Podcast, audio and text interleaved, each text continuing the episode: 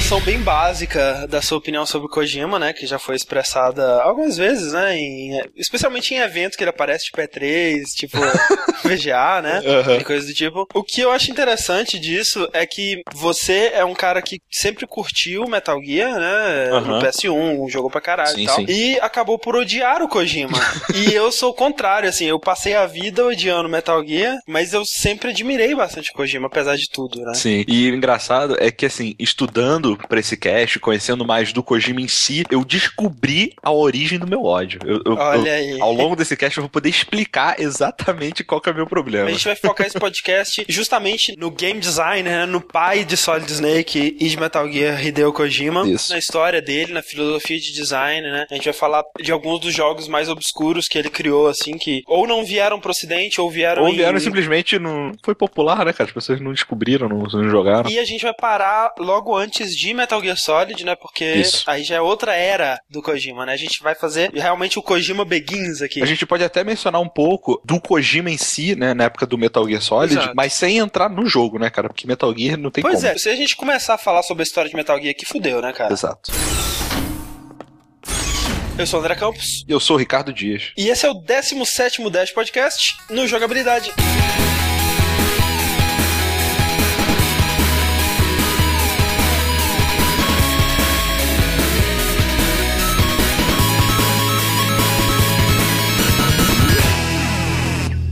Rick! Olá! Chegamos a mais uma leitura de e-mails e recados e feedback. A 16 Já que não tivemos no primeiro, né? É, pois é. Você tem um recado para dar, Rick? É isso mesmo? Eu tenho um amigo meu chamado Leão Carvalho. Ah, Leão é o primeiro nome dele. fantástico, né, cara? Sim. Eu, eu- eu tive que me acostumar. Eu ficava assim, cara, muito estranho chegar pra um homem e falar, e aí, Leão? anyway, ele mora no exterior, né, nos Estados Unidos. Uhum. Ele tá finalizando o MBA dele. E pra ajudá-lo, eu queria pedir aos nossos queridos ouvintes que respondessem um pequeno questionário, mais ou menos falando sobre games hardcore, né? Aham. O MBA dele é sobre o que especificamente? Ah, é marketing, cara, mas acho que ele tá voltado pra indústria de games. Entendi. Então, se vocês puderem responder esse questionário, vai ter um sorteio entre as pessoas que responderam pra ganhar um ano de live ou 800 MS Points pros segundos colocados. Olha então. aí. Então é assim, minutinhos, né? Imagino que seja uma coisa rápida. Sim, sim. Então tá aí o link do questionário nos links do post, né? Confiram aí. Isso, só, só uma questão que o, o questionário ele é em inglês, né? Ah, sim. Mas é, não tem nada muito absurdo, não. É bem Se simples. você joga videogames há pelo menos 5 É. anos da sua vida, você deve saber alguma coisa de inglês. né? Com certeza. Mas então, Rick, antes da gente ir para o feedback sobre o podcast de Day of the Tentacle, Uhum. está na hora do quê? Do Jogabilidade Destiny! Aê, vamos sortear um participante. Hum, usando técnicas muito avançadas de sorteio, o André escolhe o número de 1 a 10. Ok.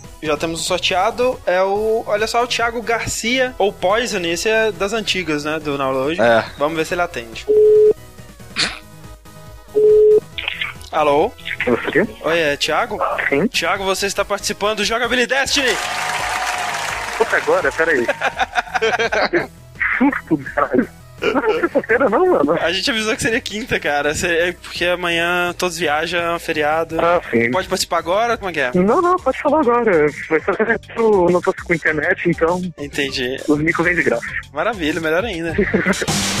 No Jogabilidade Destiny, o jogador passará por três desafios. Ele vence se no final tiver marcado pelo menos mil pontos. Para cada desafio, ele escolhe entre quatro categorias de perguntas, com pontuações que correspondem ao nível de dificuldade de cada uma. A categoria de nível 1 chama-se O quê? Vale 200 pontos e tem perguntas gerais sobre games. Na categoria Como, de nível 2, cabe ao jogador identificar um game pelas dicas ou descrever o jogo que a gente pedir, e pode valer de 100 a 400 pontos, dependendo do número de dicas usadas ou de informações que ele conseguir passar. No nível 3, Quem, as perguntas são sobre personalidade da indústria e valem 500 pontos. E para fechar, as perguntas que valem 600 pontos estão no quarto nível, quando, que testará o conhecimento do jogador sobre datas. O jogador terá 20 segundos para responder em cada fase, e sua pontuação final será somada aos segundos restantes, multiplicados pelo nível escolhido. Tranquilo então, Poison? Preparado? Belezinha. Beleza. Thiago Garcia, qual é a primeira categoria que você escolhe? Vamos de quem? Quem? Valendo 500 pontos então. Manda lá. O primeiro adventure desse designer foi uma mistura de Blade Runner com Exterminador do Futuro, com algumas influências visuais de Akira. Quem é essa pessoa? Caramba, Hideo Kojima? É o Hideo Kojima! Muito bom, cara. Muito bom. Nossa, foi um chute total, não sabia que era o primeiro dele. Então são 500 pontos pela pergunta de categoria 3. E como você só usou míseros 3 segundos, são 17 segundos de bônus que você tem. 3 vezes 17, você marcou 551 pontos. Tá certo, então quais são as categorias aí que sobram? Olha só, você tem categoria o que, como ou quando. Lembrando que todas as perguntas dessa rodada de jogabilidade estão baseadas em Adventures, né? Comemoração ao podcast de the Tentacle. Escolhe uma. Então, o Rick tá aí, olá Rick. Eu tô aqui, cara. Eu não tinha ouvido ele ainda. É, o o que então? É mais fácil. Vamos lá. Poison. Diga lá. Pergunta. Que animal de borracha com uma polia no meio é um dos itens mais memoráveis já colocados no Adventure? Galinha. Galinha. Aê! Parabéns, são mais 200 pontos pela pergunta de nível 1. E como a resposta foi praticamente instantânea, são 19 segundos de bônus, 219 pontos, totalizando 770 pontos. Você, você pode tentar marcar de 100 a 300 para conseguir no nível 2, ou você pode tentar a categoria mais difícil, que é quando, que vale 600 pontos. Não sei, eu. Puta, fico terceira. Qual a categoria de nível 2? Como então? Isso, dois, perdão, como? Vamos lá. Se você acertar com até duas dicas, você ganha. Tá certo. Dica 1, então. Foi um dos últimos jogos dirigidos pela designer Roberta Williams. Um Adventure. King's Quest? Sei lá. Olha só, não é King's Quest, mas King's Quest é um jogo da Roberta Williams, que é muito impressionante. Gente, você já sabia isso é muito bom, cara. Parabéns. Né? É um jogo mais recente. Recente, puta, eu não vou saber. De segunda dica. Dica 2. É um jogo famoso por ter provavelmente a pior cena de estupro já filmada na humanidade. Fantasmagória. Fantasmagória. Fantasmagória, olha aí, rapaz! Aê, porra. Muito bom, cara. Clássico, cara. Eu, eu tinha muito medo de Fantasmagória. Fantasmagória é estuprando a nossa infância, né, cara? Literalmente. Pois é, cara, com uma cena mais mal feita de estupro ever. Enfim. Total. Vamos fazer o cálculo final dos seus pontos, então. Você tinha 770, marcou 300 pontos por ter usado somente duas dicas. E como só sobraram 4 segundos, são 308 pontos. Totalizando 1078 pontos. Eu acho que a gente precisa rever a pontuação dessa parada, porque agora que a gente colocou em prática, é muito difícil marcar mil pontos, né, cara? Sim, cara. Você foi muito bem pra conseguir, na verdade. É, eu não sei como eu tô conseguindo responder essas perguntas. Eu tô on fire aqui, na verdade. né? Fantástico, lá. fantástico. Um Man- mandou muito bem o Poisoning. Agora a gente quer saber o seguinte: qual prêmio você quer? Você quer um cartão de 20 dólares na PSN na live ou um jogo de até 20 dólares do Steam? Sou um pobre coitado, né, cara? Eu não tenho console, eu vou ficar com o prêmio da Steam mesmo. Então, olha só, você tá longe do computador sem internet aí, né? Não, sem nada. Tô na faculdade aqui. Caraca. Então, é, manda um e-mail pra gente depois, escolhe um jogo lá de até 20 dólares que a gente te premiará com alegria. Tá certo. Valeu pela participação, velho. Você é o primeiro vencedor do Jogabilidade Destiny. Fudeu, né, cara? Todos os outros vão ficar com uma raiva do caralho de mim. Né? E sucesso aí no jogabilidade. Valeu, valeu. Valeu, brother. Até mais. Falou, cara.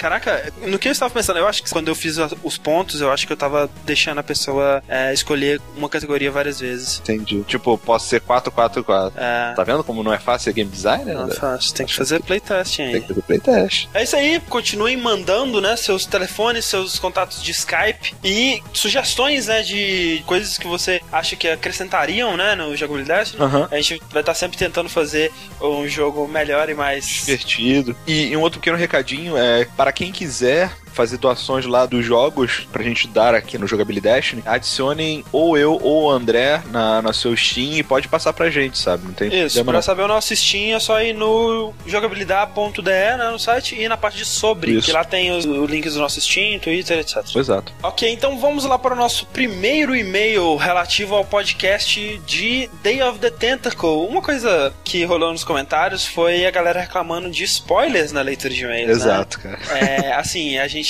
antes de mais nada, assume total culpa aqui de não Sim. ter avisado, né? Foi mal. Desculpa realmente, mas assim, você acha que o que a gente comentou na leitura de e-mails arruina a experiência de alguém no Journey? Eu acho que não, cara. Eu acho que não. Mas tem gente que realmente, né, é bastante puritano. Claro, eu estou entre essas pessoas. Eu também, cara. E Então, justamente assim, por isso eu tento passar bem longe de lugares que possam me dar spoilers de coisas Uhum. que eu ainda não joguei ou não assisti, no caso, né? Então, assim, daí por isso eu nem pensei em colocar um aviso de spoilers na leitura de e-mails, porque quando a gente falou, olha, vai começar a leitura de e-mails sobre o podcast de Journey. Uhum. Pra mim, isso já tinha sido aviso suficiente, né? Então. Mas realmente, assim, foi falha nossa. É, eu não tô recriminando ninguém, eu também sou bem purista, eu gosto. Alguns jogos eu, eu realmente gosto de entrar sem saber nada do Pois é. jogo, mas foi mal. Vamos nos policiar para que não ocorra novamente. Vamos nos policiar e vale também a, a dica, né, cara? Se você não jogou o Day of the Tentacle e deixou de ouvir o podcast porque você quer jogar ainda, né? Você não devia ouvir essa leitura de e-mails, provavelmente. Aham. Então, o primeiro e-mail aqui é do nosso ouvinte fanático Frederico Loman O Jr. cara que passa mal no Twitter quando no Dash atrasa. É, exato. Legal, né, cara? É legal ter alguém assim. E ele fala o seguinte: Day of the fucking Tentacle. Puta que me pariu. Sério, Uberwin automático. TOTT é, sempre foi meu adventure favorito. Temática, história, continuidade, puzzles, gráficos, sons, tudo. E foi o único adventure até hoje que terminei sem ajuda externa. 100% no braço. É. Em 93, eu já estava fisgado há muito tempo pelos adventures. Mesmo sem internet, havia maneiras de você conseguir informações decentes sobre esses jogos, principalmente por revistas. Isso é verdade. A saudosa videogame costumava publicar informações sobre os adventures da LucasArts, e foi por onde eu conheci Indiana Jones and the Last Crusade, que me atingiu como uma bomba. Tudo no jogo me deixou alucinado, principalmente o fato de eu precisar usar a cabeça, não a habilidade manual para progredir. Dali foi puro amor pelo gênero com o ápice em Day of the Tentacle. Caraca, né, cara? Você chamou uma revista de videogame, né? É pra que enrolar, né? É uma Uhum. revista de videogame. Acho que a gente devia fazer site videogame.com.br. Sobre os personagens, a Laverna é toda maluca. Acho que ela pode ser até mais inteligente que o Bernard, mas é como se tivesse passado do ponto, aí veio a maluquice junto. O Rogue é o melhor personagem do jogo. O humor e cinismo dele são tão contrastantes com o ambiente do passado que torna tudo muito melhor. Aí vem uma parte muito interessante do e-mail que ele fala o seguinte: Até parece que o André não sabia que você pode transferir os itens usando as imagens dos personagens no inventário. Mas a piada foi boa, então beleza. Pois é, né, cara? Eu consegui enganar a todos, né? Afinal de Aham. contas, eu, até parece que eu, eu não saberia essa técnica. Imagina se eu tivesse jogado esse jogo de verdade a minha vida inteira, passando dos itens, indo e voltando pra latrina. Caraca, eu seria realmente um grandíssimo do idiota, né? Ainda bem que eu estava apenas mentindo. Ok, né? Quem quiser acreditar, acredita. Depois de Day of the Tentacle, houve adventures tecnicamente melhores, com interfaces melhores, como Full Throttle e o Curse of Monkey Island. Inclusive com histórias bem melhores, como The Dig. Mas Day of the Tentacle continua sendo meu favorito. Provavelmente por ser o único que terminei sem ajuda. Isso é um aspecto forte, né, cara? Acho que um adventure que você desiste rápido e pega guia, né? Você perde, sei lá, acho que 80% da diversão do adventure, talvez. Com certeza, cara, com certeza. Aliás, isso é até um dos motivos, né, que o Tim Schafer tava comentando, de muitas publishers não apoiarem tanto assim o desenvolvimento de adventures hoje em dia. Sim. A pessoa não tem o costume de, tipo, pô, encalhei aqui, desligo, vou pro trabalho, aí, ah, pô, se eu tentar fazer isso, aí volta e tenta. É, eles querem que as pessoas resolvam e não fiquem A encalhadas. gente viu na época de, de a atenção das pessoas é dispersa muito facilmente, né? Exato. Se você tá jogando um jogo e você, por algum motivo, deixa de jogar ele porque ele ficou meio chato e tudo mais, há uma grande chance de você nunca mais voltar pra esse jogo, né, cara? Porque Tem muita, tem muita opção, tem né? muita cara? coisa, né? Exatamente. Naquela época era muito mais difícil, tinha muito menos jogos, né? Então, realmente é um problema. Mas é, eu acho que, realmente, Adventures dependem muito desse tempo que você dedica a eles, né? São jogos realmente pra você ficar mastigando, né? E digerindo aos poucos e tudo mais. Aham. Então, o próximo e-mail que eu tenho aqui é do Luiz Mendes de Freitas. E ele diz o seguinte: Eu achei essa escolha de tema um tanto quanto despropositada. To the Moon, por exemplo, era um jogo ótimo do qual eu nunca tinha ouvido falar. Sugestão válida: Day of the Tentacle é um jogo cuja qualidade eu nunca vou saber, já que o jogo está fora de catálogo há anos. Vocês fizeram propaganda de algo que não está à venda. Aliás, faltou o podcast uma semana,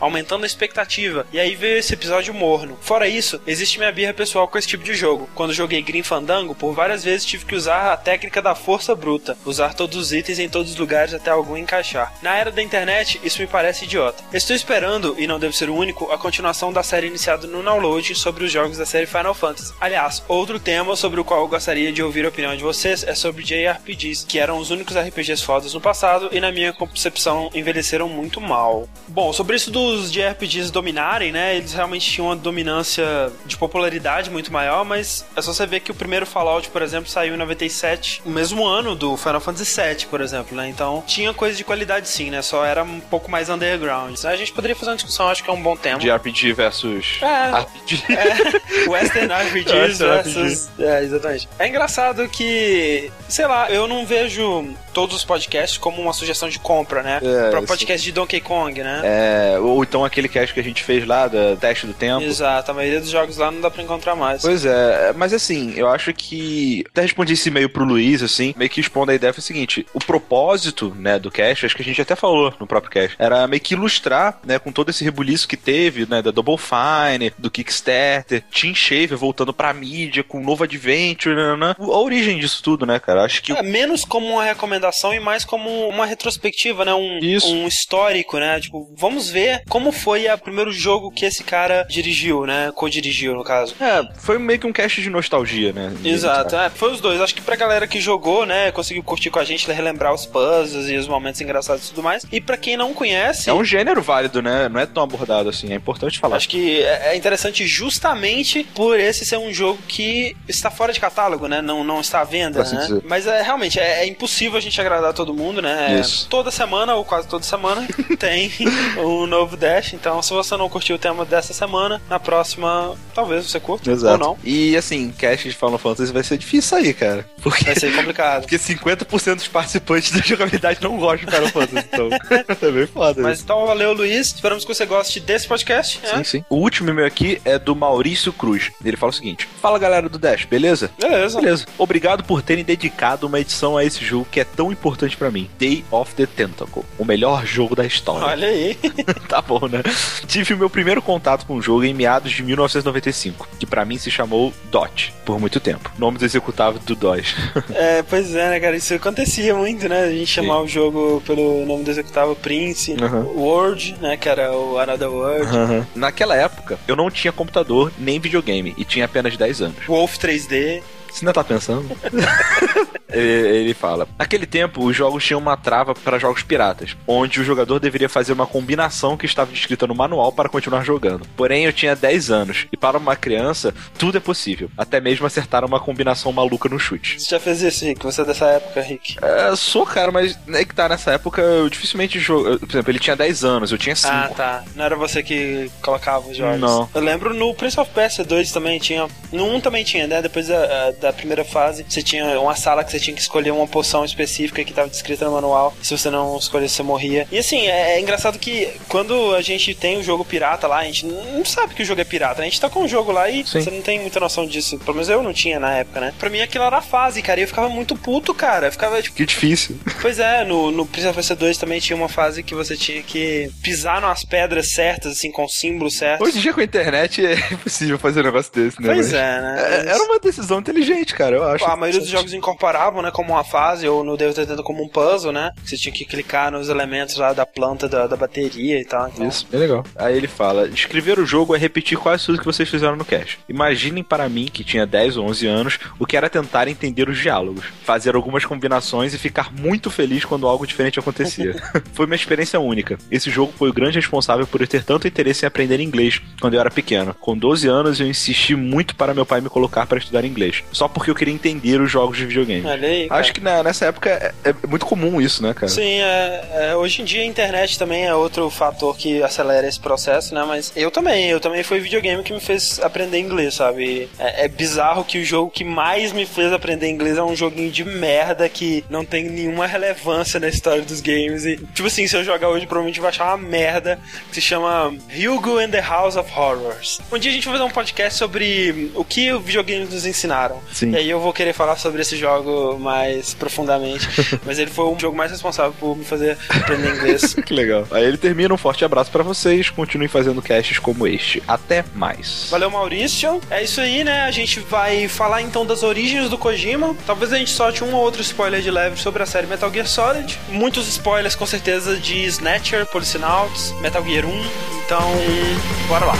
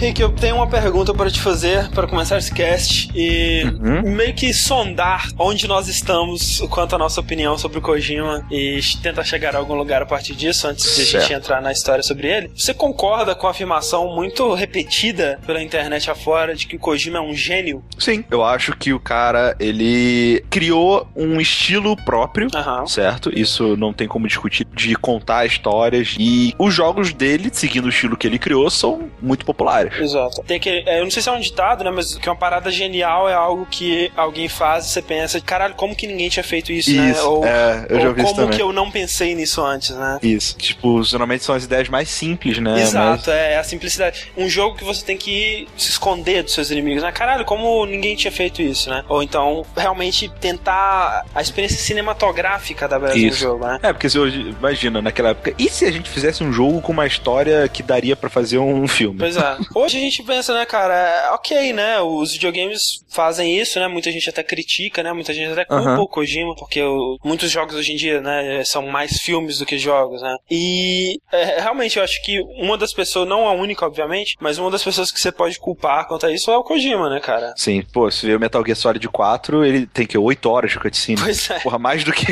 a trilogia de, de Star Wars, por sei lá, sabe? É, num jogo. E você vê, assim, 88, né, que ele fez o Snatcher. Era um jogo completamente diferente do que você tinha na época, né? Era um jogo que tinha um nível de história, um nível de narrativa Sim. que era vários níveis além do que estava sendo feito na época. né? Abordava, né, temas muito mais adultos, né, cara? Coisa que você É. não. Pô, videogame não, não, não falava disso. Ah, não, a galera aponta muito, né? Ah, Mortal Kombat trouxe violência, ou então Doom trouxe violência, né? Mas. Cara, Snatch é muito mais violento que ele. E não só violência por violência, né? Temáticas adultas, de modo geral, né? Até um pouco de putaria ali. É, né, cara? Mas aí já começa a entrar dos fatores que me irritam um pouco no Kojima. Por que, que você não gosta do Kojima, Rick?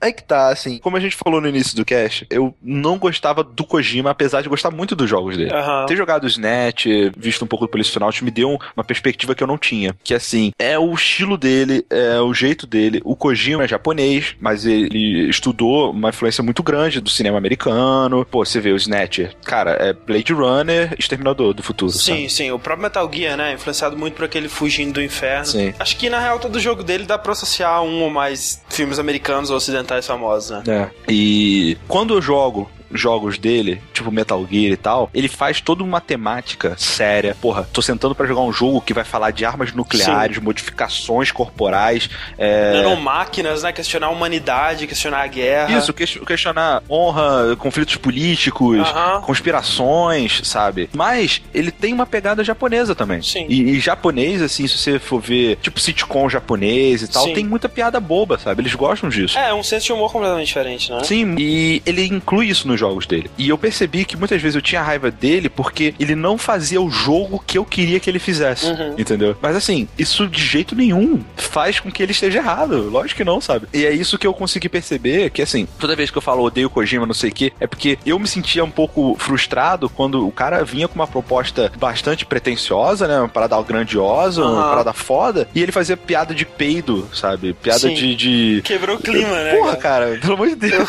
Eu acho japoneses estranhos, sabe? Eu acho os japoneses difíceis da gente decifrar, assim. É realmente é uma barreira cultural muito grande, né? Eu não sei se Aham. você lembra da conferência da Konami de 2010. É, é assim, eu acho que é a maior demonstração da barreira cultural pra mim que eu já vi, assim, na minha vida. Porque eles estavam crentes que eles estavam fazendo a conferência mais descolada, mais engraçada da do história. universo, é, foi triste. E é a parada mais vergonha alheia da internet, assim, sabe? Tipo, Dói de se assistir, assim. Aham. O Kojima, ele é um pouco disso também, sabe? É, ele tem mais tato, né, do que aqueles caras da Konami, obviamente. Ele tem mais mais bom senso, assim. Sim. Mas ele também é muito sincero no que ele tá tentando passar. Você tem a impressão realmente que ele tá fazendo um jogo pra ele, né, em primeiro lugar, Aham. e depois torcendo pra que hajam mais pessoas que tenham a mesma opinião dele. Isso. E eu respeito muito isso, porque se ele fosse pensar, nossa, preciso vender esse jogo pro ocidente, o que será que vai atrair e não alienar a maior quantidade de público possível aqui, né? A gente teria provavelmente um Ninja Gaiden 3, Uhum. que é um jogo completamente genérico, sem nenhuma personalidade. E quando você tenta agradar todo mundo, né, você deixa todo mundo indiferente, né, cara? Exatamente. E raramente você vai encontrar alguém que jogou Metal Gear e é indiferente a ele, né? Isso. Sempre vai ter uma opinião muito forte sobre o jogo, né? Os jogos do Kojima, eles às vezes requerem um esforço maior, uma tolerância grande do jogador para serem apreciados, né? Exato. Um exemplo que eu tava pensando,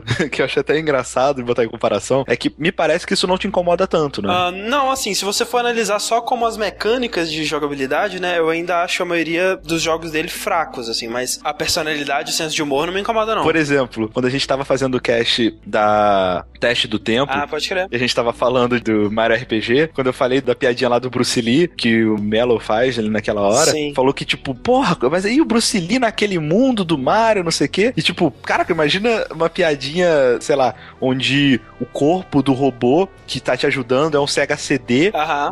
pode mundo, crer. sabe? Não faz sentido nenhum, sabe? Não faz. Daí- Mas sabe o que que é? Eu acho que a diferença tá no fato de que esses jogos todos, eles têm o precedente de ter essa quebra constante da quarta barreira, Aham. né? Os jogos do Kojima do, do si. Kojima, do Kojima, sim. exatamente. Quebra da quarta barreira, né? Quando um jogo, né, um filme ou um teatro, ele reconhece que ele é uma obra de ficção, né? Aham. O jogo ele reconhece que ele é um jogo, ou então ele fala direto com o jogador, né? Ou ele usa elementos fora da realidade do jogo, né? Uhum. Especialmente se você já tiver uma bagagem de ter jogado os outros Metal Gears, né? Quando você vai jogar Snatcher, por exemplo, tem lá no computador, né, que você pode digitar Hideo Kojima, aí você tem uma mensagem do Hideo Kojima, ah, esse jogo finalmente chegou no ocidente, né? Isso. Tô muito feliz e tal. Ou então até mesmo, às vezes, no tutorial dos jogos, né? Aperte B Exato. para fazer isso, quadrado. Snake, para atender Ah. o codec, você vai apertar select, Select, né? é, tipo, tipo assim, isso, na mesma frase que você tá falando, ah, você vai ter que desarmar a bomba e salvar o DARPA Chief, não sei o que lá, e aperte select pra ligar o codec, né? Então, Aham. sei lá, talvez se o Mario RPG ele tivesse mais referências desse tipo, né? Se ele tivesse um, um precedente pra fazer isso mais vezes, se fosse um elemento do jogo, e não parecer só uma, uma piadinha jogada Aham. porque eles não conseguiram pensar em nada melhor pra colocar ali. Entendi. Mas assim, isso pra mim, no- nos jogos do Kojima, que acho que sem exceção, cara, todos os jogos dele têm uma temática adulta, uma temática séria. Tratam de assuntos, assim, super é, Sim, sim. relevantes pra que a humanidade de desenvolvimento tá passando ou vai passar. E quando vem um negócio desse, me incomoda bastante. Quebra sabe? nessa. Ainda mais que, assim, porra, Metal Gear Solid era um dos meus jogos preferidos, cara. Aham. Eu achava o Snake o personagem mais foda do universo, cara. E, Aham. e eu ainda acho ele muito foda. Mas eu sinto como se ele fosse um personagem que tá constantemente sendo zoado, sabe? e eu fico, porra, não zoa o Não, Snake, não, não sabe? faz isso, né? Porra, não zoa o Snake, cara. Que merda. Mas assim, vamos tentar entender é, como que vieram essas influências, talvez entender melhor por que, que ele tenta quebrar essas influências também. Aham. É, o Kojima, ele nasceu em 1969, se você fizer as contas, ele está no, no meio dos seus 40, né? Mas ele já parou de mudar há um bom tempo já, né? Como todo bom japonês, né, cara? Ele não envelhece, não. Tem uma tirinha muito engraçada aqui mostrando a japonesa menina. Que aí ela, ela parece que tem 12 anos até ter 20. Sim. Aí depois ela fica aquele armaduro até os 50. Aí depois vira aquela baixinha gordinha, assim, sabe? Pula.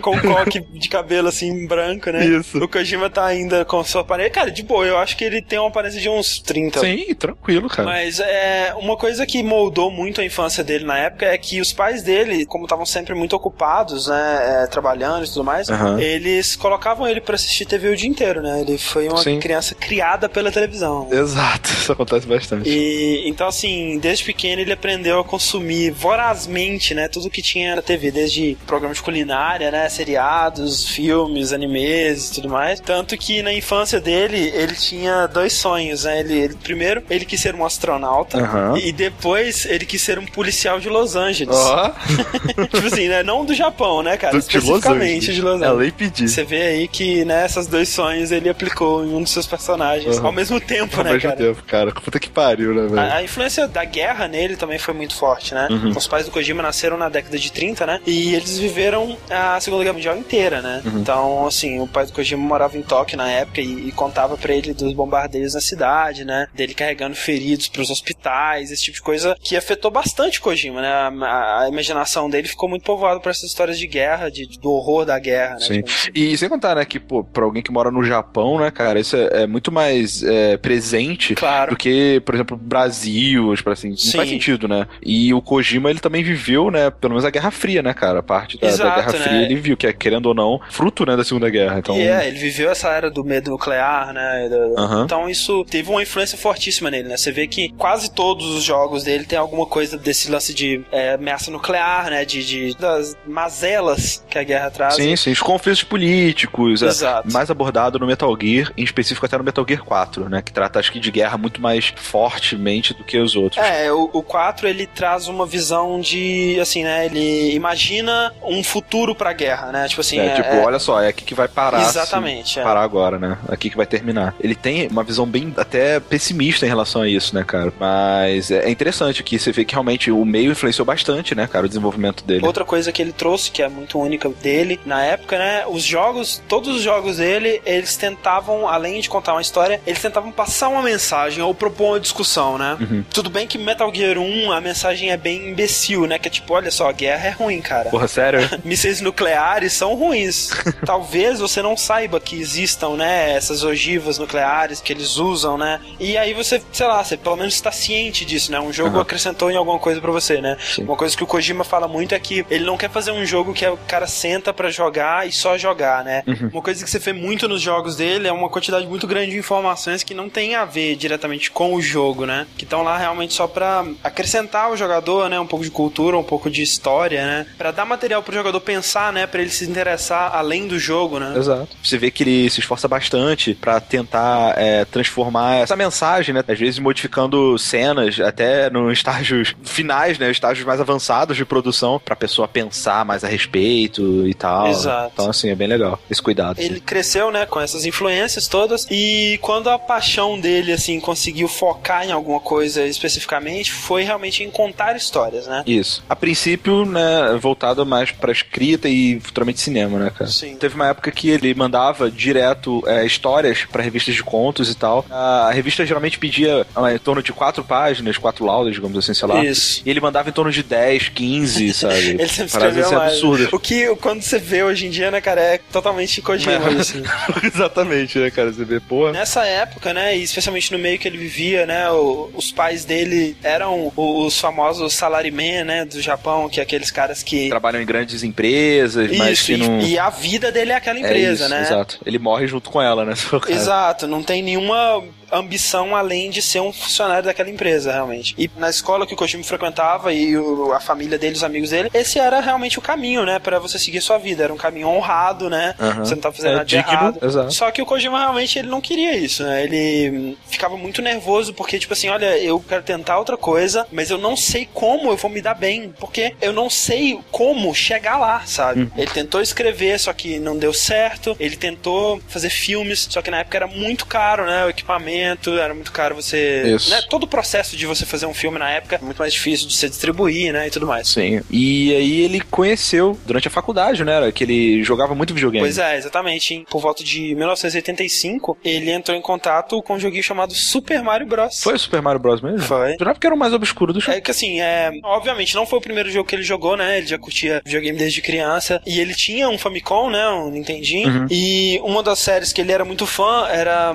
Portopia, ou Portopia, né? Que é um- uma, uma série de Isso. quase adventures em texto, né? O primórdio ali dos visual novels, criadas pelo Yuji Horii, que é o criador do Dragon Quest, né? Um dos Isso. responsáveis pelo Chrono Trigger e tudo mais. Então, outro cara extremamente influente, assim. Mas a principal influência do Kojima foi realmente o Shigeru Miyamoto, né? Foi o jogo que realmente mudou a vida dele, digamos assim. É, até porque o Shigeru Miyamoto nessa época, ele, ele já tava ficando fodão, né, lá no, no Japão. Sim. Se um japonês ele quisesse se, é, aspirar a ser um game designer, assim, provavelmente era o Miyamoto, né, cara? Hoje em dia, né, cara, Mario é um daqueles jogos que a gente meio que aceita como uma das fundações da humanidade, assim, tipo, sempre teve lá, né, cara? É, tipo, é a coisa mais básica do mundo, assim, a gente não questiona Mario. É, vai pra direita e pula, né, velho? Cara, já existiu um mundo sem o Mario, né, cara? Eu ainda não era nascido quando esse mundo existiu, mas ele existiu.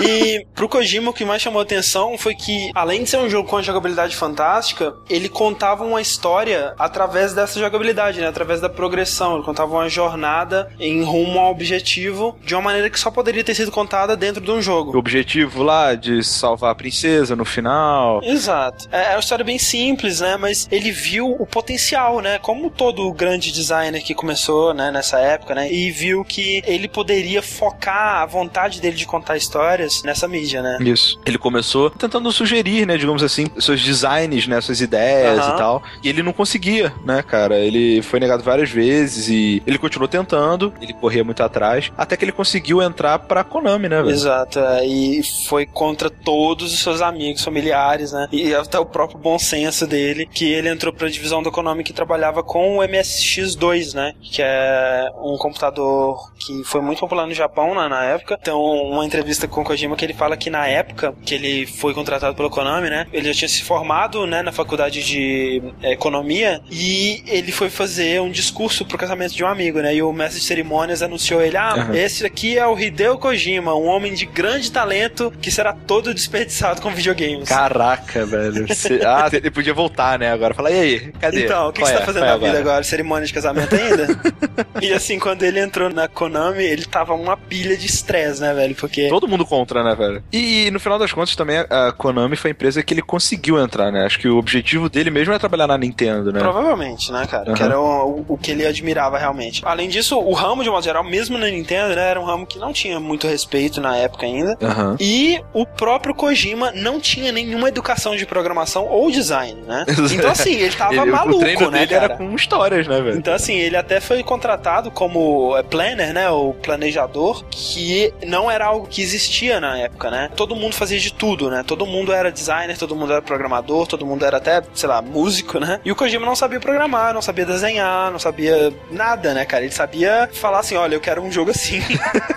Ah, se a gente tivesse começado nessa época. Mas é, cara, o Kojima ele foi um cara que tava no lugar certo na hora certa, basicamente, né? Porque eu acho que dali a cinco anos ele já não Eu não conseguia entrar. entrar, né? É verdade. E assim, no começo ele tava tentando se provar pra caralho, né? Tipo, literalmente trabalhando de noite, né?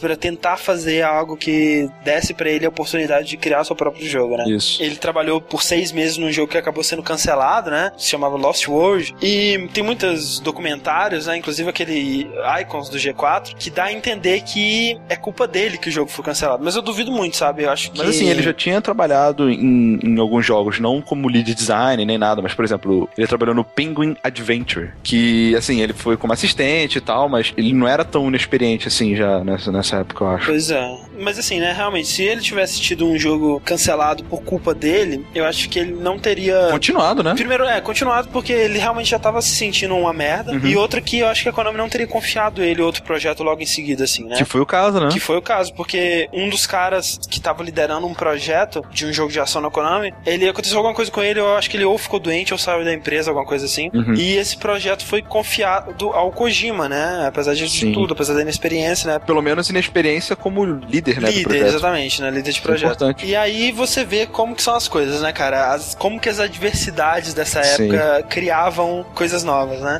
Eu lembro um exemplo muito bom disso que eu lembro até hoje é quando o pessoal chegou pro Nobu Ematsu aí, faz uma introdução aqui pro Final Fantasy É. rapidinho.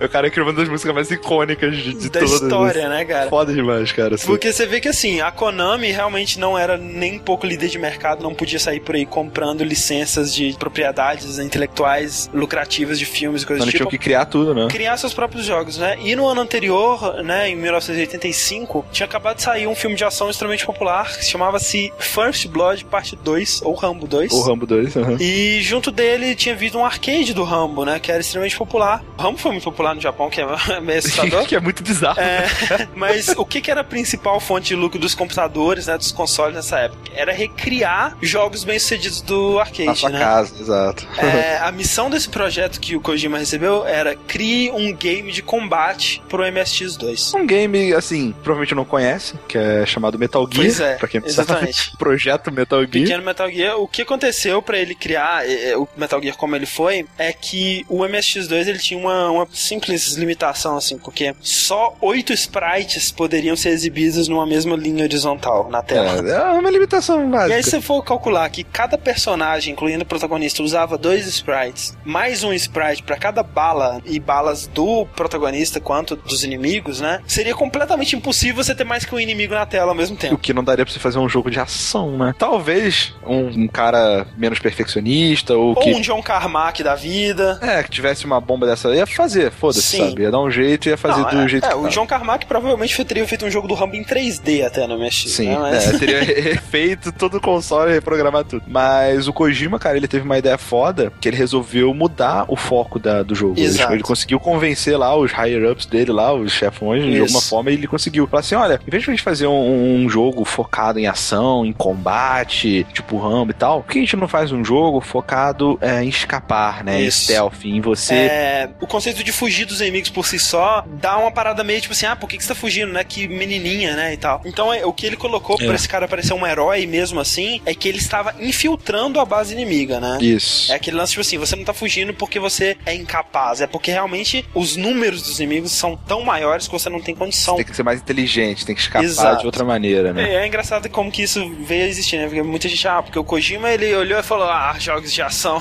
jogos de ação, vou fazer um jogo muito melhor, vou fazer um jogo que você tem que ser inteligente, que você tem que usar a estratégia. Mas não, né, cara? Foi uma limitação que fez ele criar esse jogo, né? Uhum. Se o MSX2 fosse um, um- um console ou um computador sem limitação nenhuma, né? Provavelmente Metal Gear não teria existido. É, seria nascido um. Mais um genérico, um Ikari Warriors. Exato. Realmente, Metal Gear ele foi um dos primeiros, ou talvez o primeiro jogo de stealth da história. Né? É difícil dizer o primeiro, porque sempre tem algum jogo É. obscuro aí. Que- mas é um jogo realmente impressionante, né, cara? Pra época, o que, que ele trouxe, é, tanto no quesito da jogabilidade, né? Essa parte do stealth e tudo mais, quanto na parte de narrativa, né? Que o Kojima também criou uma história Isso. é, muito elaborada, né? Que se passava pelo codec, que virou uma marca da série. E que foi algo que foi possível justamente por essa mudança também de foco, né? Quem tá jogando jogo de ação não quer parar pra ficar lendo textos, né? Exato, é um, era um jogo mais de espionagem, né? De você realmente descobrir uma frequência lá pra falar com o cara, né? E receber uma informação secreta e descobrir uma porta secreta, ou algo completamente diferente realmente de qualquer coisa que existia na época. E foi muito, muito bem sucedido, né? É impressionante também quanta coisa que veio desses jogos 2D pra série Solid, né? Porque quase tudo que você tem no Metal Gear Solid é uma referência aos primeiros Metal Gear. É impressionante. Isso. Por mais que você não tenha jogado, como foi o meu caso, eu joguei Metal Gear Solid sem nem saber que existia o Metal Gear. Mas você vê o lance dos cartões, o lance do Isso. codec. Ah, não, até, até personagens, né? Eles falam, eles citam o, o Grey Fox, né? Eles citam o Big Boss. Isso. Lógico que com certeza o Kojima elaborou muito em cima disso depois, né, cara? Claro, você tem coisas, por exemplo, assim, a cena do Metal Gear Solid, que você tem que guiar um míssel pelo chão eletrocutado e acertar um painel pra desabilitar, Uhum. Metal Gear 1, sabe? Tinha lá já esse lance da quebra da quarta barreira, né? É. Tem uma parte no final do Metal Gear 1, né? Que você, o jogo inteiro, você recebe instruções do Big Boss pra infiltrar essa base. Daí no final do jogo você descobre que, na verdade, o Big Boss era o dono dessa base, né? Da Outer Heaven. Então, quando você tá realmente chegando perto dele, ele começa a falar assim: ah, pare de avançar, isso é uma ordem, desligue o seu videogame, sabe? Tipo, então, é, essas coisinhas assim que já vem desde o primeiro Metal Gear, né? Agora, Rick, Uhum. Antes da gente partir pro próximo jogo, o que você acha da personalidade do Kojima, assim? Porque ele é uma pessoa muito divisiva, né? Ele atrai muito ódio. Muita gente acha ele uma pessoa arrogante, né? Uma pessoa que se acha demais. Sim. É, a raiva que eu tinha do Kojima,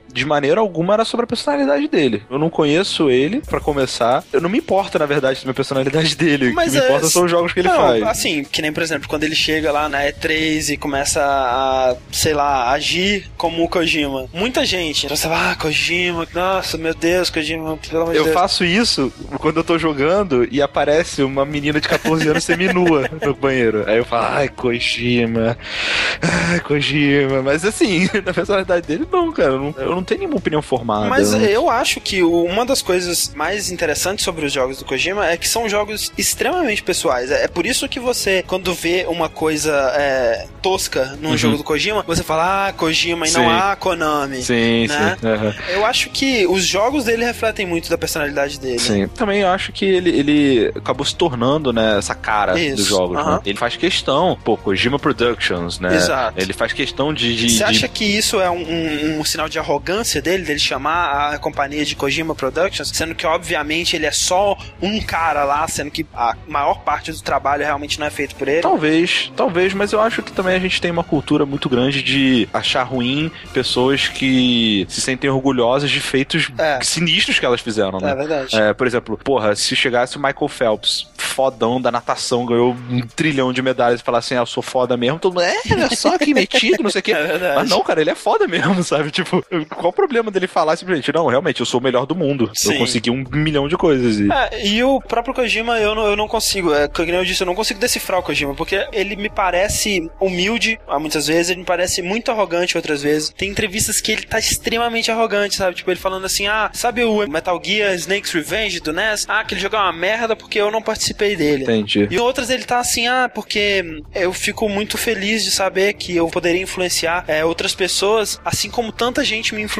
Então eu me sinto completando um ciclo, sabe? Entendi. Olha, eu acho que é assim, André. Acho que também é muito de a gente querer tudo preto no branco, né? É. é. eu tava assistindo um vídeo do desenvolvimento do Metal Gear Solid 4. Isso, tipo as últimas horas do desenvolvimento, né? Isso, o jogo já tava na, na fase de debug, sabe? De, de, polimento das principais coisas. E do nada ele chega e fala: Não, não, vamos mudar um, uma linha de diálogo aqui da Sunny, sabe? É, e aí tem que chamar a dubladora, fazer uma sessão de gravação, mudar o lip sync, mudar a animação, mudar o código, né? Que pode dar um problema do caralho. Exato. Cada mudança que você faz gera mais bugs, né? Então, se você fizer uma mudança muito grande, a chance de, porra, aumentar incrivelmente, quebrar o jogo é alta, é, né? E aí pra mudar a entonação de uma frase, né? Então. Isso. Provavelmente foi uma decisão pensada num gosto pessoal dele, Exato. sabe? Se você perguntar para qualquer pessoa, de repente falar, não, deixa assim, já era, sabe? Não tem o uhum, que fazer aqui. É. É, mas eu também não sei até que ponto ele tá tão inserido no trabalho que ele quer ver aquela coisa que ele tá fazendo da melhor maneira possível. Foda-se o que os outros pensam, sabe? Não vai estar tá tão bom assim. E talvez aí que tá o lance do Kojima Productions, né, cara? Eu acho que ele não tá necessariamente dizendo, olha, é só um jogo feito por mim. Não, não, não acredito que é isso que ele tá querendo dizer. Eu acredito que ele tá querendo dizer, tipo assim, olha só, eu confio tanto na qualidade desse jogo que eu me responsabilizo pela qualidade dele. Uhum. Eu, pessoalmente, vou lutar pela qualidade desse jogo, Porque né? Porque a gente vê muito fácil, né, pro melhor, né? Mas se lançar um jogo de merda Exato. também, um jogo do Kojima, que é uma merda. Porra, Kojima, aí vai cair toda a responsabilidade nele, nele também, mesmo Exato. que talvez não seja. É, então, foda-se se o programador lá dormiu e não fez o trabalho dele direito e que fez um bug que quebra o jogo, deleta teu save, tá Exato, né? E você vê, né, nesse vídeo, qual que realmente é a função do Kojima na, na Konami, né, na Kojima Productions, depois que ele já escreveu todos os diálogos, né, que ele já fez toda a pesquisa e tudo mais, já fez a parte dele de realmente criar o jogo, né? Uhum. Ele é realmente o cara que tá lá lutando pela qualidade, né, cara? Ele tá lutando contra tudo e todos, assim, porque você vê uma parte lá, o programador, o lead programador lá, tava assim, cara, a gente não tem como continuar procurando bug, cara. Quanto mais a gente procura bug, mais bug aparece, a gente vai continuar nisso para sempre. E o Kojima, cara, não, a gente não pode entregar o jogo assim, a gente precisa conseguir terminar de limpar o jogo, de, de fazer o polimento, né? Sim. Qualquer pessoa que não tivesse tão investida nisso quanto o Kojima, né? Se esse não fosse o jogo da vida do Kojima, não teria lutado tanto quanto ele lutou, né? Mas então, eu acho que realmente não dá para você definir uma pessoa assim, uhum. sabe? Eu acho que do que eu posso falar são do jogo. Mas então, então vamos falar de Snatcher.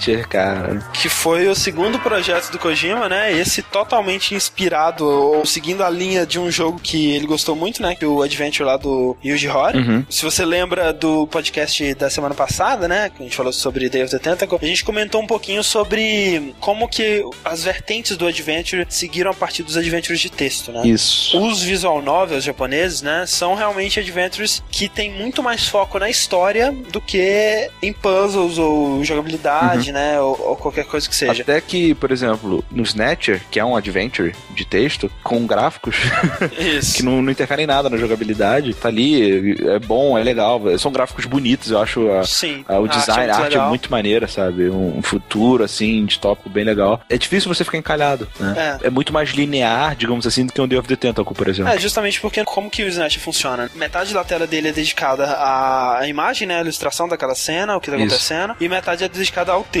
né? Isso, e as ações que você pode fazer, né? Exatamente, é, você tem um menu de ações que você pode fazer, né? Você tem lá olhar, investigar, falar, perguntar e ir para um, um- certo lugar. Você nunca vai deixar de encontrar algo no cenário se você usar todas essas opções, né? Porque Isso. você tá vendo todas elas lá. Isso é bom, né, cara? Isso resolve um problema de muito adventure, que é justamente o pixel hunt, né? Você tá caçando um pixel ali que vai resolver o seu problema, né? Exatamente. E a partir do momento que você não interage com as imagens, né? Só são só aqueles menus, isso não acontece. Exato, é uma, uma situação binária ali, digamos assim, né? Você ou tá apertando aquele botão ou não tá. Você não precisa encontrar o botão nem nada do tipo. Mas tem muitos problemas que vêm com isso também, né? Com certeza. Como o Rick tava dizendo, esse lance dele ser basicamente um adventure de texto, né? A imagem, ela só tem utilidade pro jogo nas partes que você tá atirando, né? Que são raras. Isso não são tantos, acontece, sei lá, umas quatro vezes, É, cinco talvez, no longo do jogo. no máximo. Não é tão relevante. E um outro problema muito grande que isso acontece é que a- as ações que estão sendo definidas pelos menus Uhum. nem sempre são claras. É, eu, eu imagino que talvez seja um problema também de tradução. tradução, É, talvez. esses termos sejam mais diferentes em japonês. Porque, cara, pra mim,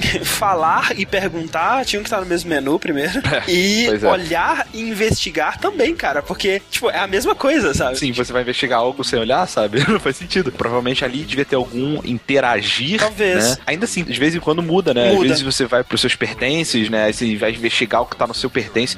A árvore de menus, assim, eu acho que não foi bem pensada. Não foi. Mas isso com os padrões de hoje. E outra, um problema que tem muito nesse jogo, você tá tentando progredir no jogo, né? Pra você progredir, você basicamente tem que esgotar todas as possibilidades de diálogo até ativar um evento, né? Isso. Então isso meio que anula o propósito de você ter um menu, porque você não tá escolhendo, você tá seguindo uma lista até chegar no fim dela, né? Isso. E às vezes mesmo quando você chega nesse fim, o evento não ativa, né? Você tem que voltar e repetir coisas que você já tinha escolhido antes. Eu lembro, por exemplo, de uma cena que o Gillian, o protagonista, ele tá tentando entrar na casa de um cara que ele eh, suspeita que é um snatcher, e você tem lá a opção de gritar, né? Chamar o cara, bater na porta, olhar, não sei o que lá, normal. Cara, você tem que literalmente apertar cada uma das opções, tipo, 10 vezes até acontecer alguma coisa. E não acontece nada diferente, sabe? Não é algo bem pensado, sabe? É estranho. Mas vamos deixar claro sobre o que que é Snatcher, André. Snatcher é basicamente o casamento entre Blade Runner, né? E Seminal do Futuro, como você disse. Exato. Você tá controlando um personagem chamado Gillian, Gillian Seed. Gillian Seed. Isso. Ele tá sem memória, ele foi encontrado numa- num laboratório na Sibéria. Ele passou por um treinamento durante alguns anos. Anos ou meses? Anos, né? É, ele, quando ele foi encontrado, ele já era uma pessoa com treinamento militar, né? É, mas ele passou por um treinamento especial Isso. pra poder entrar nessa divisão chamada Junkers, né? Não são drogados. Não são drogas, não são junkies, são junker. Acho que a ideia é que transformam as coisas em junk, né? Sim, sim. Tipo, ele vai transformar esses robôs em pedaços de Lixo. De lixo. Mas antes disso ainda, ele, é, quando ele foi encontrado lá, ele foi encontrado junto com a esposa dele também, né? Isso. Que também tava sem memória. Exato. Na verdade, ela se afastou dele porque ele tava querendo se tornar um junker. E o que, que um junker faz? Ele é um- uma espécie de um policial especial, um detetive, né? Um investigador. Uhum. Que ele vive nesse mundo, né? Neo Kobe, que é como se fosse um Japão do futuro. Isso. Eles estão ali pra detectar, capturar e destruir Snatchers. Exato. O que são os Snatchers? São androides, né? Robôs, digamos assim, que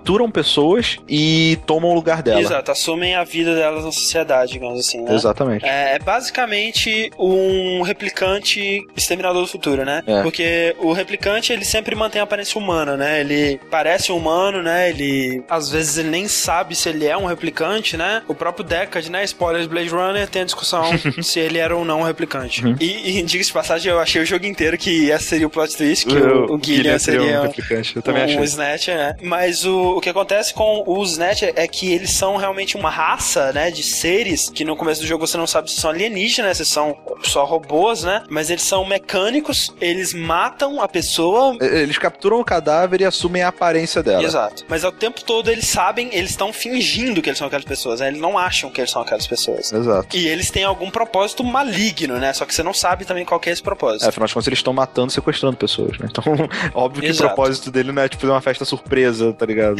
Pois é. Uma coisa que vale a pena falar de Snatch é que ele tem a música de abertura mais irada de todos os tempos, né, cara? Exatamente, cara? é muito boa. Puta que pariu, é muito boa, velho. Tem um saxo, É, não, umas paradas assim. eu acho a trilha do Snatch de modo geral muito legal, assim, é realmente o destaque máximo fica pra abertura, realmente. E é legal que quem compôs essa trilha, né, foi a, a banda da Konami, né, o Clube Kukeha lá, liderado pelo Tap, que foi mais pra frente compor a, a trilha do Metal Gear, né, compôs o tema principal do Metal Gear Solid e manda muito bem, né, cara, esses caras da Konami, a banda que fazia todas as trilhas da Konami, né, desde Sim, Contra a Castlevania, né. Os caras são incríveis e a versatilidade de, de gêneros que eles conseguem Exato. tocar, né, cara? É muito bom. E aí você é esse junker, né, que tá tentando relembrar o passado, né, porque uma das poucas coisas que você lembra é que seu passado tinha alguma relação com o Snatcher. Uhum. E aí de cara já vem mais uma marca registrada do Kojima, que são siglas, né, cara? É, velho, pode crer. O Kojima, ele acha que quando você vai fazer uma parada que é pra ser levada a sério, você tem que fazer uma sigla pra essa parada. Quando você vai criar uma organização, uma tecnologia, qualquer coisa que seja, você tem que fazer uma sigla. E você vê, cara, se você começar a reparar nisso, você vê que tudo do Kojima é uma sigla, cara. E Junker é a pior sigla do mundo, cara, porque Junker é uma sigla pra Japanese Undercover Neurokinect Elimination Ranger. Caralho, velho. É triste, né, cara? Não faz sentido nenhum. Agora, eu vou explodir a sua cabeça, Rick. Você vai falar que tem uma sigla pra Snatcher também. Supernatural Android. Não, não, mas esse significado de Junker é o significado melhorado que veio para os Estados Unidos. Porque a sigla original japonesa, inventada por Kojima, é Judgment, uhum. Uninfected, Uhum. Naked Kind and Execute Ranger. Que isso, cara? Como assim? Como assim, cara? Faz sentido, faz menos sentido ainda, cara. What the fuck? O que eu achei muito bizarro, no começo até, é que eles falam que o departamento do- dos Junkers são só aquele pessoal mesmo, É, cara. tem tipo cinco pessoas ali, né? É, tipo, what the hell, sabe? Logo de cara você recebe uma ligação de um outro Junker pedindo ajuda e você vai ajudar e você encontra ele morto, cara. Já de cara, já bota o tom, né? Porque o cara tá decapitado, cheio de sangue, mostra na tua cara, assim, Exato. tá. Esse cara, né, o outro Junker, o John Jack Gibson, quando você encontra ele, ele já tá morto, né? Isso. Uma coisa que eles fizeram, depois recentemente, inclusive, foi lançado ano passado, em vários episódios, uns audiodramas, né? Uhum. Uma- umas histórias em áudio que foram lançadas no podcast do Hideo Kojima. O do Kojima tem podcast? Tem em japonês, né? Infelizmente. Mas como se fosse um prequel do Snatcher, né? Que chama. Snatcher. Nossa senhora. Que foi escrito por ninguém mais, ninguém menos que o Suda 51, olha só. Caraca, deve ser pouco drogado esse. Pouco, né? Ah, até que é bem no espírito do Snatcher mesmo. E o protagonista é o John Jack Gibson. Ah, legal. E conta um pouco da história dele. O interessante é que o navegador dele, né? O robozinho que acompanha dele, o Little John, Little John. é dublado pelo Kojima.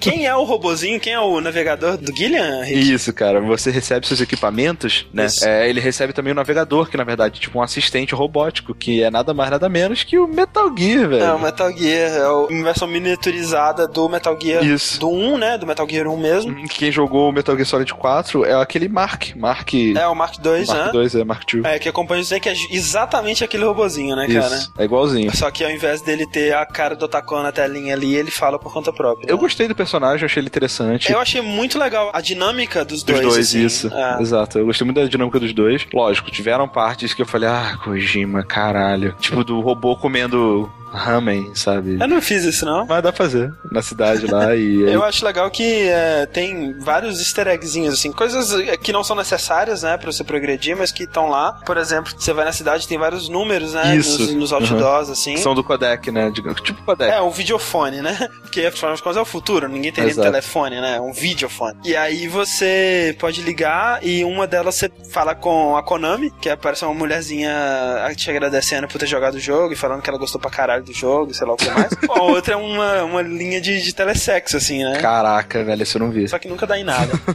uma coisa que é interessante é que você pode dar em cima de qualquer personagem feminino do jogo. Do jogo inteiro, né, cara? Impressionante isso, Você é casado, só que, tipo, você não tá morando com a mulher, meio que separado, assim, porque é. ela também perdeu a memória e, tipo, não sei por que, que eu gosto de você, sabe? Não sei por que a gente se casou, eu não te conheço. É compreensível. Sim, não, e é aí que tá a parada que você falou, né, cara? Porque, assim, tem esse drama com a esposa dele que é muito interessante, né, velho? Assim, Sim, é. eu perdi minha memória, eu não sei por que, que eu deveria continuar com você. Nos disseram que a gente é casado, mas, tipo assim, eu não sinto nada por você, né? É, eu não conheço você. Eu não, não, não sei se você é legal, não, não sei nada. Exato. Né? Eles... O máximo que pode ser é a aparência ali, ah, é. ser bonito. O Guilherme até tenta, né, se aproximar e tal. É, eles conversam ainda, eles não brigaram nem nada. É, é legal que você pode ligar pra, pra ela e muitas vezes você vai encontrar ela fazendo coisas diferentes, né? Ou deitada na cama, ou indo pro trabalho, ou sei lá o quê. Isso. E aí tem uma conversa legal, né? Dá um pouco do backstory dos dois e tudo mais. É bem interessante. Só que aí o Kojima faz suas Kojimagens e você pode dar em cima de qualquer mulher do jogo, né, cara? Inclusive as menores de idade. É, é, é. o lance da menina menor de idade é complicado, né, velho? Tem, tem o Junker que você vai ajudar e você encontra umas pistas, né, no corpo dele que ele, ele conseguiu identificar. Apontava por uma falha que dava para identificar os Snatchers, cara. Uhum. Que era na pele, na verdade. Os Snatchers, eles não podiam andar muito no sol, que eles contraíam câncer de pele muito facilmente. Isso. Né? E com isso, você vai é, aprofundando, usando essas pistas, vendo que estavam tentando desenvolver uma pele que não tivesse esse problema e tal. E a filha desse Junker que morreu e que estava fazendo essa pesquisa que você retoma, uhum. ela é menor de idade e tem uma cena que você chega na tua casa, né, depois que a casa dela é atacada, aí você, porra, será que ela foi capturada? O que aconteceu? Aí quando você volta pra tua casa, ela tá tomando banho no teu banheiro e quando você entra, você vê ela nua, não sei o que, cogimadas foda, porque eu fiquei muito puto, e, tipo, por que, que essa garota, eu tô na minha casa, tá tomando não, banho É, é uma situação completamente ilógica, né, cara? E, tipo, as pessoas estão me culpando, tipo, como assim você ousa olhar, garota? Né? Porra, minha casa, você invadiu, você...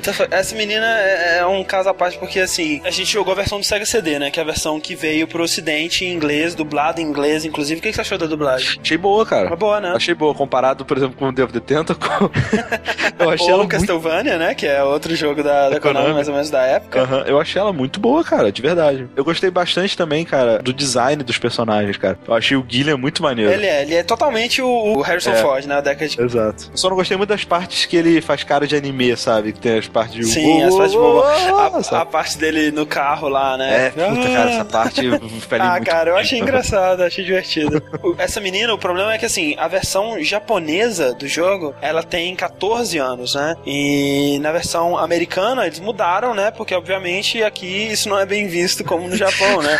Ou no Japão de estuprar, né? É normal, né? Mas, cara, eu não sei, velho. Tipo assim, eu não culpo os japoneses, não, sabe? Eu acho que o Kojima, ele é um produto do meio dele, né? É, né ele é um produto da cultura que fala que você deve se sentir sexualmente atraído por meninas de uniforme, sabe? De, que é colegiais, né? Você vai ter que falar que a menina repetiu, sei lá, seis anos. Pois é, tipo... não, mas assim, falando sério, o problema dela ter 14 anos ou 18 anos e tal, eu acho que não é uma parada que não caberia ali, sabe? Não, exatamente, é isso que eu acho. É, é uma situação criada única e exclusivamente com o propósito de você ver a menina pelada, né? Exato. Não, não serve nenhum propósito pra história, né? Tanto é. porque depois disso ela quase não aparece, né, na história. Não, ela só aparece no final. E o que acontece assim, no jogo, é, que a gente disse, né? Ele é dividido entre partes que você tá conversando, né? Investigando o ambiente, né? Conversando com as pessoas, tentando progredir a história, ativar o próximo evento, né? Isso. E partes que você atira, né? A tela ela se divide em nove quadrantes e você aponta para um desses quadrantes para atirar nele, né? Isso. É bem simples, né, cara? Não acrescenta muita coisa pro jogo. Ah, sei lá, mas também não, não, não me incomoda, não. É, é, legal que quebra o ritmo, né? Eu acho que até sim, deveria sim. ter mais, assim. É, é, importante notar que esse lance do tiro é algo que veio pela primeira vez na versão do Sega CD. A versão do Sega CD, na verdade, é um remake do Snatch, né? A versão original dele é de 1988, que saiu pro PC 8801. Uhum, isso. Uma coisa interessante, né, dessa versão do Sega CD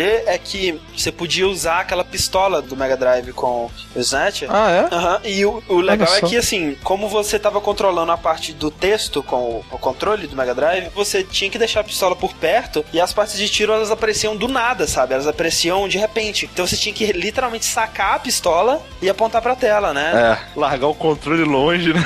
é, que devia ser uma parada muito maneira, né, cara? Porque tem aquela tensão, né, de você achar que vai acontecer alguma coisa, você já meio que prepara assim, e aí quando aparece a, os quadrantes na tela, você tem que sacar a pistola e começar a atirar já. Imagina, caralho, fodeu. Ah, meu Deus. Dentre outros personagens assim marcantes, né, tem o Random Rajili, É. que da primeira vez que eu vi esse nome eu pensei, cara, é um nome de trás pra frente, Sim, obviamente. porra, quem vai botar o nome de random?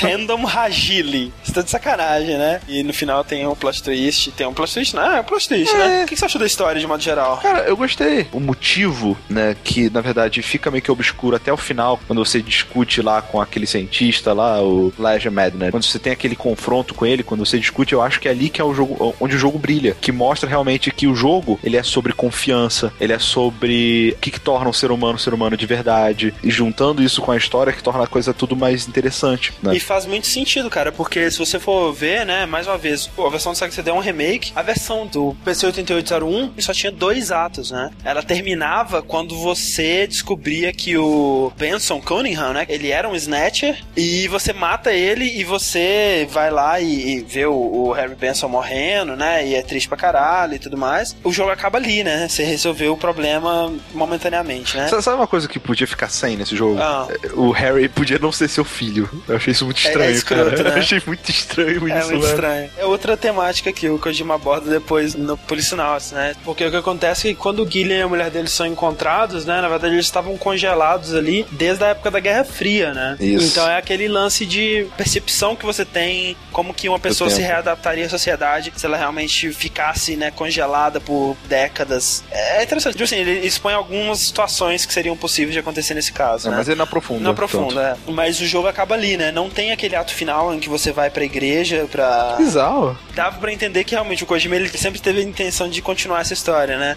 Mas é realmente, você vê que como esse capítulo ele foi feito depois, o Kojima já era mais maduro, né? Foi feito seis anos depois da versão original do PC 8801, né? Sim, e é uma parte que, assim, eu acho até estranho como que finalizava o jogo sem ela, Aham. sabe? Porque pra mim a questão principal era, era realmente essa, sabe? É, A gente descobre que tem um cara que te ajudou, que ele é um Snatcher, que ele tem consciência, vontade própria e tem é, memórias de infância. E aí que entra a parada do Blade Runner Master, assim, né? Que é o Random Rajili, A né? questão é que, assim, mesmo depois dele descobrir isso, ele fala: não importa se eu sou um robô ou não, eu sou quem eu sou e, e o que eu decido a partir de agora é o que vai definir quem realmente eu Exato. sou. Maneiro, sabe? Eu acho isso perfeito. Eu- aí ele vai lá pra se sacrificar, né? E, cara, beleza, falou aí, sabe? Morre aí então, vou embora. É, parece que ele foi jogado lá à toa mesmo, de fato. Mas de qualquer forma, bom jogo. Como um todo, ele é uma boa experiência, mas eu não diria que ele é um bom jogo. Aham, A entendo. parte que você joga, ele é muito devagar, né? Ele é muito. é,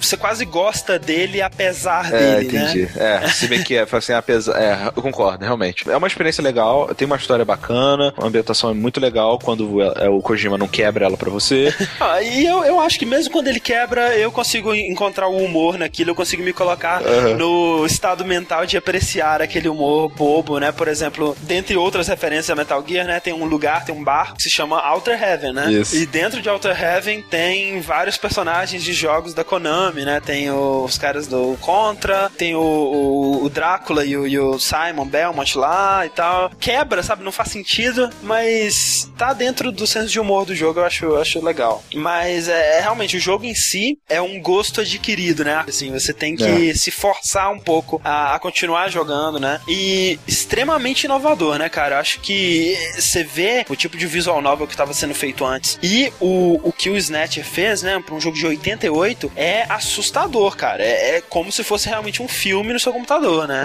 O Kojima realmente ele falou assim: olha só, a narrativa no jogo é essa que é a barra que vocês vão ter que se, se basear. Quando você tem essa noção, né, do estilo do Kojima, por exemplo, depois de ter jogado Snatch, eu consegui compreender muito mais eh, as coisas do Metal Gear, assim, e relevar bastante coisa, sabe? Uma ideia que o Kojima tava falando recentemente na entrevista, que ele não conseguiu implementar. Na parte que você pega o disquete, né, no corpo do John Jack, que você tem que colocar num PC 8801, né, que na época é uma relíquia e tudo mais. Isso. O Kojima, ele queria que na versão do jogo original viesse o disquete, esse disquete, né, que você encontra no corpo de John Jack, e você deveria colocar esse disquete no seu PC 8801. Cara, que bom que não, que não fez É, isso. né, e olha só, no disquete ele teria um adesivo, um- um- uma coisa do tipo, que seria ativado pelo calor. O computador, né, o calor do, do, da leitura lá e tudo mais ativaria esse parada e liberaria o cheiro de sangue. Caraca. Seja lá qual for o cheiro de sangue, assim, cheiro de É, ferro. esse é um cheiro lá. de ferro, é, É. com certeza. Eu acho legal essas paradas de interatividade. Por É, e exemplo, que ele fez várias outras vezes. Isso, exato. jogos, no né? Metal Gear Solid 1, você vê o, o codec da Meryl, você tem que. Se não me engano, é da Meryl mesmo. É da merda. Você tem que olhar na caixa do CD, na, Isso. na parte de trás. Eu acho maneiro, cara. Eu acho Não, muito eu legal acho- essa de realidade irado. aumentada, augmented reality. É, não, é o próprio Psycho Mantis, né? Uma parada- uma das paradas mais fantásticas já feitas na Sim, história do videogame, muda cara. O, o controle da Mudar o- porta. E ele, ele fala, põe o seu controle no chão, vou fazer ele mexer. Aí começa a vibrar e começa a mexer. Cara, eu rio que nem um retardado toda vez que eu vejo isso, cara. Porque é genial isso, cara. Isso é uma parada Isso é genial, foda. cara. Pelo amor de Deus. Isso é foda. Isso é um bom uso da quebra da barreira Exato, pra mim. é, é um bom uso. Mas então, Snatcher é isso, né? O- é, depois tiveram outras versões, Mas né, assim, do Snatcher. Ah. Falaram por que, que não foi feito isso? Do Ah, porque a. Konami falou, nem fudendo, seu maluco. Talvez Tá hoje em dia fariam, né, cara? É, é, na época ele não tinha o poder que ele tem hoje, né? Então,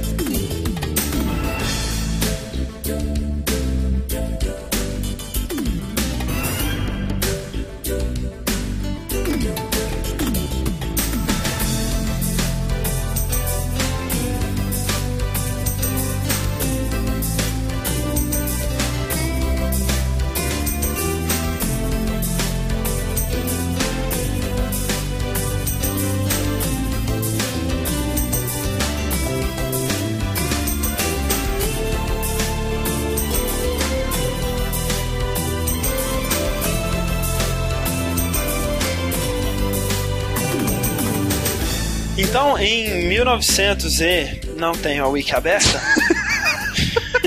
Abre aí, porra. Depois do Snatcher, o Kojima ele já tava com a ideia de trabalhar num jogo parecido com ele, né? Que provavelmente teria sido a sequência de Snatcher se ele não tivesse sido convencido por empregados da Konami, né? Que tinham trabalhado na versão ocidental do Metal Gear 2, né? A versão do NES que o Kojima não teve envolvimento, que é o Snake's Revenge. Isso. Um dos empregados encontrou ele no trem de volta da Konami e convenceu, falou: Caraca, eu trabalhei no Snake's Revenge, né? E eu sou muito fã do Metal Gear 1. Eu queria muito ver uma sequência do Metal Gear feito por você, né? Pelo criador do Metal Gear original. Uhum. E o Kojima, caraca, será? E aí só esse comentário já foi suficiente pra atiçar a imaginação dele, né? Isso. E ele acabou fazendo Metal Gear 2 em seguida, né? Também por MSX2. É, é, o nome era só Metal Gear 2? Ou tinha um É, subtítulo? Metal Gear 2 Solid Snake. Solid Snake, isso. Que eu acho um jogo muito pior do que o primeiro, diga-se de passagem, apesar de ele ter jogabilidade mais complexa. Mas justamente por ele ter jogabilidade mais complexa, o framework do jogo, digamos assim, né? A base do jogo não consegue suportar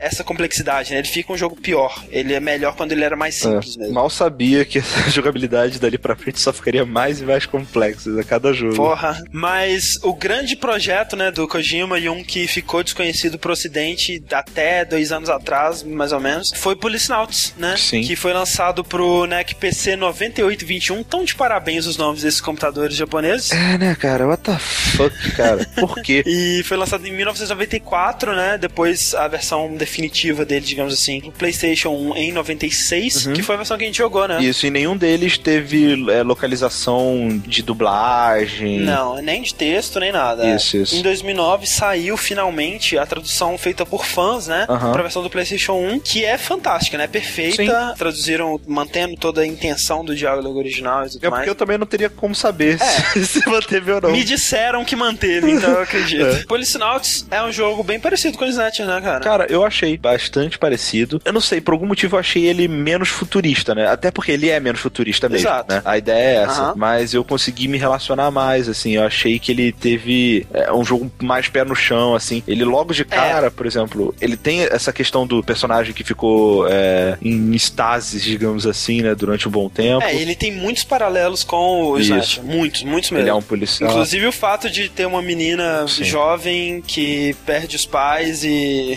você dar em cima dela. Só que nesse caso é um pouco pior, porque a menina em questão é filha da sua ex-mulher e desde o começo eu já considerei a possibilidade real dela ser filha do protagonista, né? Do Jonathan. Mas, mas mais uma vez, você dá em cima de qualquer garota nesse jogo também. Exatamente. Então faz diferença. E o melhor ou pior é que, ao contrário do Snatcher, né? Que você tava em cima, mas sempre era, né, rejeitado, rejeitado, e tudo mais. é. No Policenauts, você dá em cima e, dependendo da garota, você pode pegar nos peitos dela. Olha que legal. É, ó, se ela for uma aeromoça. Parabéns. Ou se ela for uma secretária. Ah, tá. O legal do Policenauts, assim, é que ele aborda, por exemplo, uma profissão de detetive, normal. Não é, um, Isso. não é uma parada absurda, um junker, sabe? É, não, é é uma coisa que o Policenauts faz melhor do que o Snatcher e, porra, faz melhor que muito jogo. Algo que viria a ser outra marca registrada do Kojima é a criação de um mundo crível. É. O que é mais impressionante no Policenauts do que no Metal Gear, por exemplo, apesar do que o do Metal Gear é mais crível, digamos assim, Aham. porque o do Metal Gear é baseado no mundo real, né, cara? Querendo É, ou não, não ele ousa tanto. É mais na tecnologia do que no mundo Exato, em si, né? né? O que ele mais viajou ali foi talvez no 4, né? Que ele teve que Isso. extrapolar um pouco mais pro futuro e tudo mais. Mas o Policenauts é realmente ele cria a visão dele do futuro, né? E ele faz isso muito bem, cara. É impressionante, sabe? É claro que foi criado por um cara no início dos anos 90, então tem sempre aquele lance de hoje em dia a gente vê algumas coisas que a gente sabe que não vai ser do jeito que ele imaginou, né? Mas tudo que ele fez, ele tentava colocar uma lógica por trás do porquê que aquilo tava ali, porquê que aquilo era daquele jeito, né? Explicar muito bem, embasar tudo com pesquisa, né? Tudo que ele põe nesse futuro é baseado em tecnologia existente, né? Você vê que o Kojima é um grandíssimo do nerd,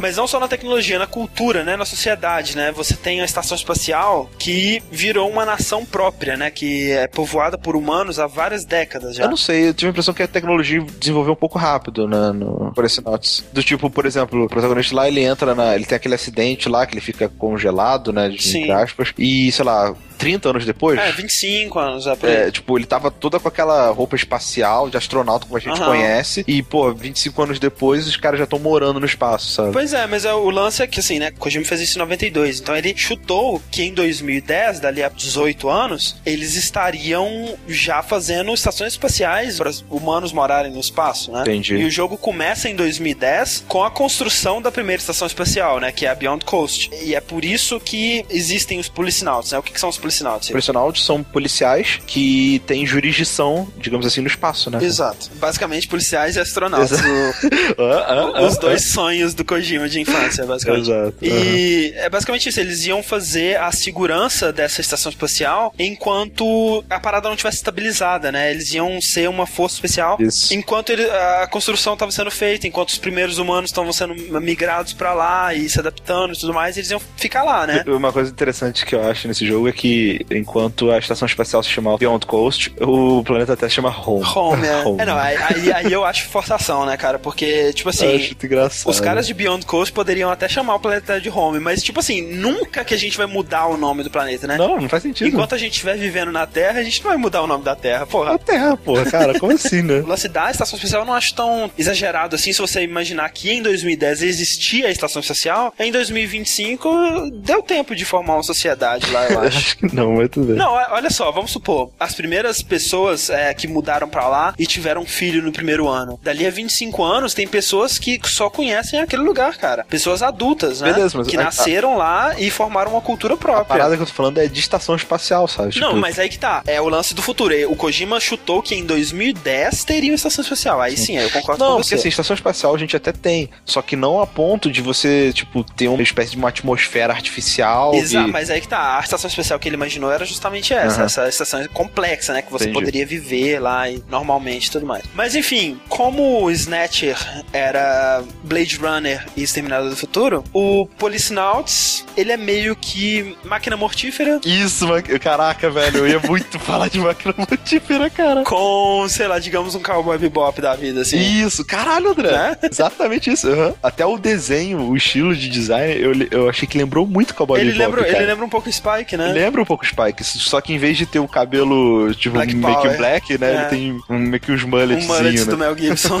Exatamente. Só que caralho. no caso de Cowboy Bebop, né, velho, foi Cowboy Bebop que talvez tenha se inspirado um pouco no Policenauts, né? Já que Cowboy Bebop é só 98. Isso. Agora, Máquina Mortífera, o protagonista, ele é o Mel, Ele é o Mel Gibson, Gibson. e o parceiro dele é o Danny É, Glover, é, cara. Cara, máquina mortífera totalmente, cara. Só falta o Danny Glover, o, Ed, falar I'm too old for this shit, Não, sabe? ele não fala, mas, tipo assim, ele dá entender, entendeu?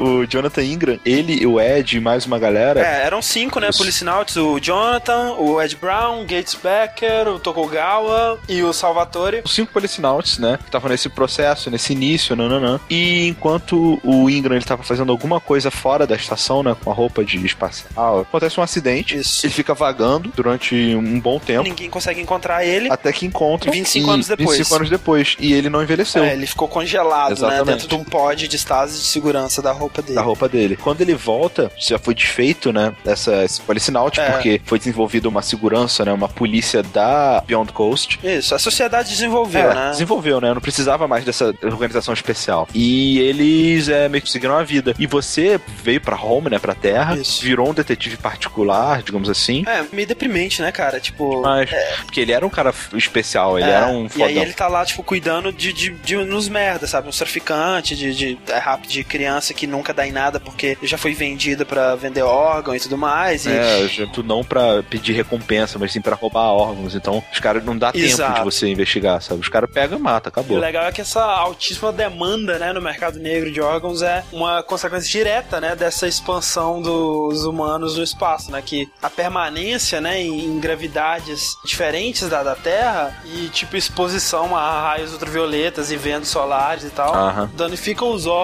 né, e aí tem uma alta necessidade, uma alta demanda para transplantes, né. E aí, só com esses crimes bem dark, assim. Isso. É, e ele é extremamente apegado ao passado, né? ele não Sim. conseguiu seguir em frente ainda. Ele ainda usa a jaqueta dos policinautas, né? ele tem a foto da esposa dele, né? Isso. Né, Nesses 25 anos, a esposa dele desistiu e É, se casou seguiu com a cara. vida, né? Seguiu a vida, né, cara? O que é natural. natural, é. Um belo dia, uma não tão bela assim, a, a esposa dele aparece pedindo ajuda dele, falando que o marido dela desapareceu. E deixou umas pistas, ele estava envolvido com umas coisas que ela não entendia muito bem, não sei o que. E ele tinha que investigar. Situação muito escrota, né, cara? Porque ele gostava É. pra caralho ainda dela. Ela também, aparentemente, né, ainda gostava dele, né? Só que, tipo assim, não tem como culpar ela realmente. E muito triste, né, cara, a, a cena, né? Que ela tem vergonha de se mostrar pra ele porque ela envelheceu e ele não, né? Exato. Ela fica na sombra, assim. Muito triste, cara. No final das contas, ela acaba sendo assassinada quando ela tá indo embora. O carro dela explode. Isso. Você persegue o cara que explodiu, assim, você troca tiro com ele. Aliás, a, a parte de tiro desse jogo eu acho muito ruim. Você achou ruim, né? É que inicialmente, né, o PC 9821 da NEC, ele já vinha com mouse, Aham. né? Então ele era inicialmente um jogo pra você jogar com mouse. Por isso que o sistema de mira dele é mais complexo que o do Snatcher, né? Não é só você apontar. É, eu joguei com o controle. É, mesmo jogando com controle eu consigo acostumar, eu não achei tão ruim assim, não. Sim. Você troca tiro com ele, se nota que ele tem um sangue branco,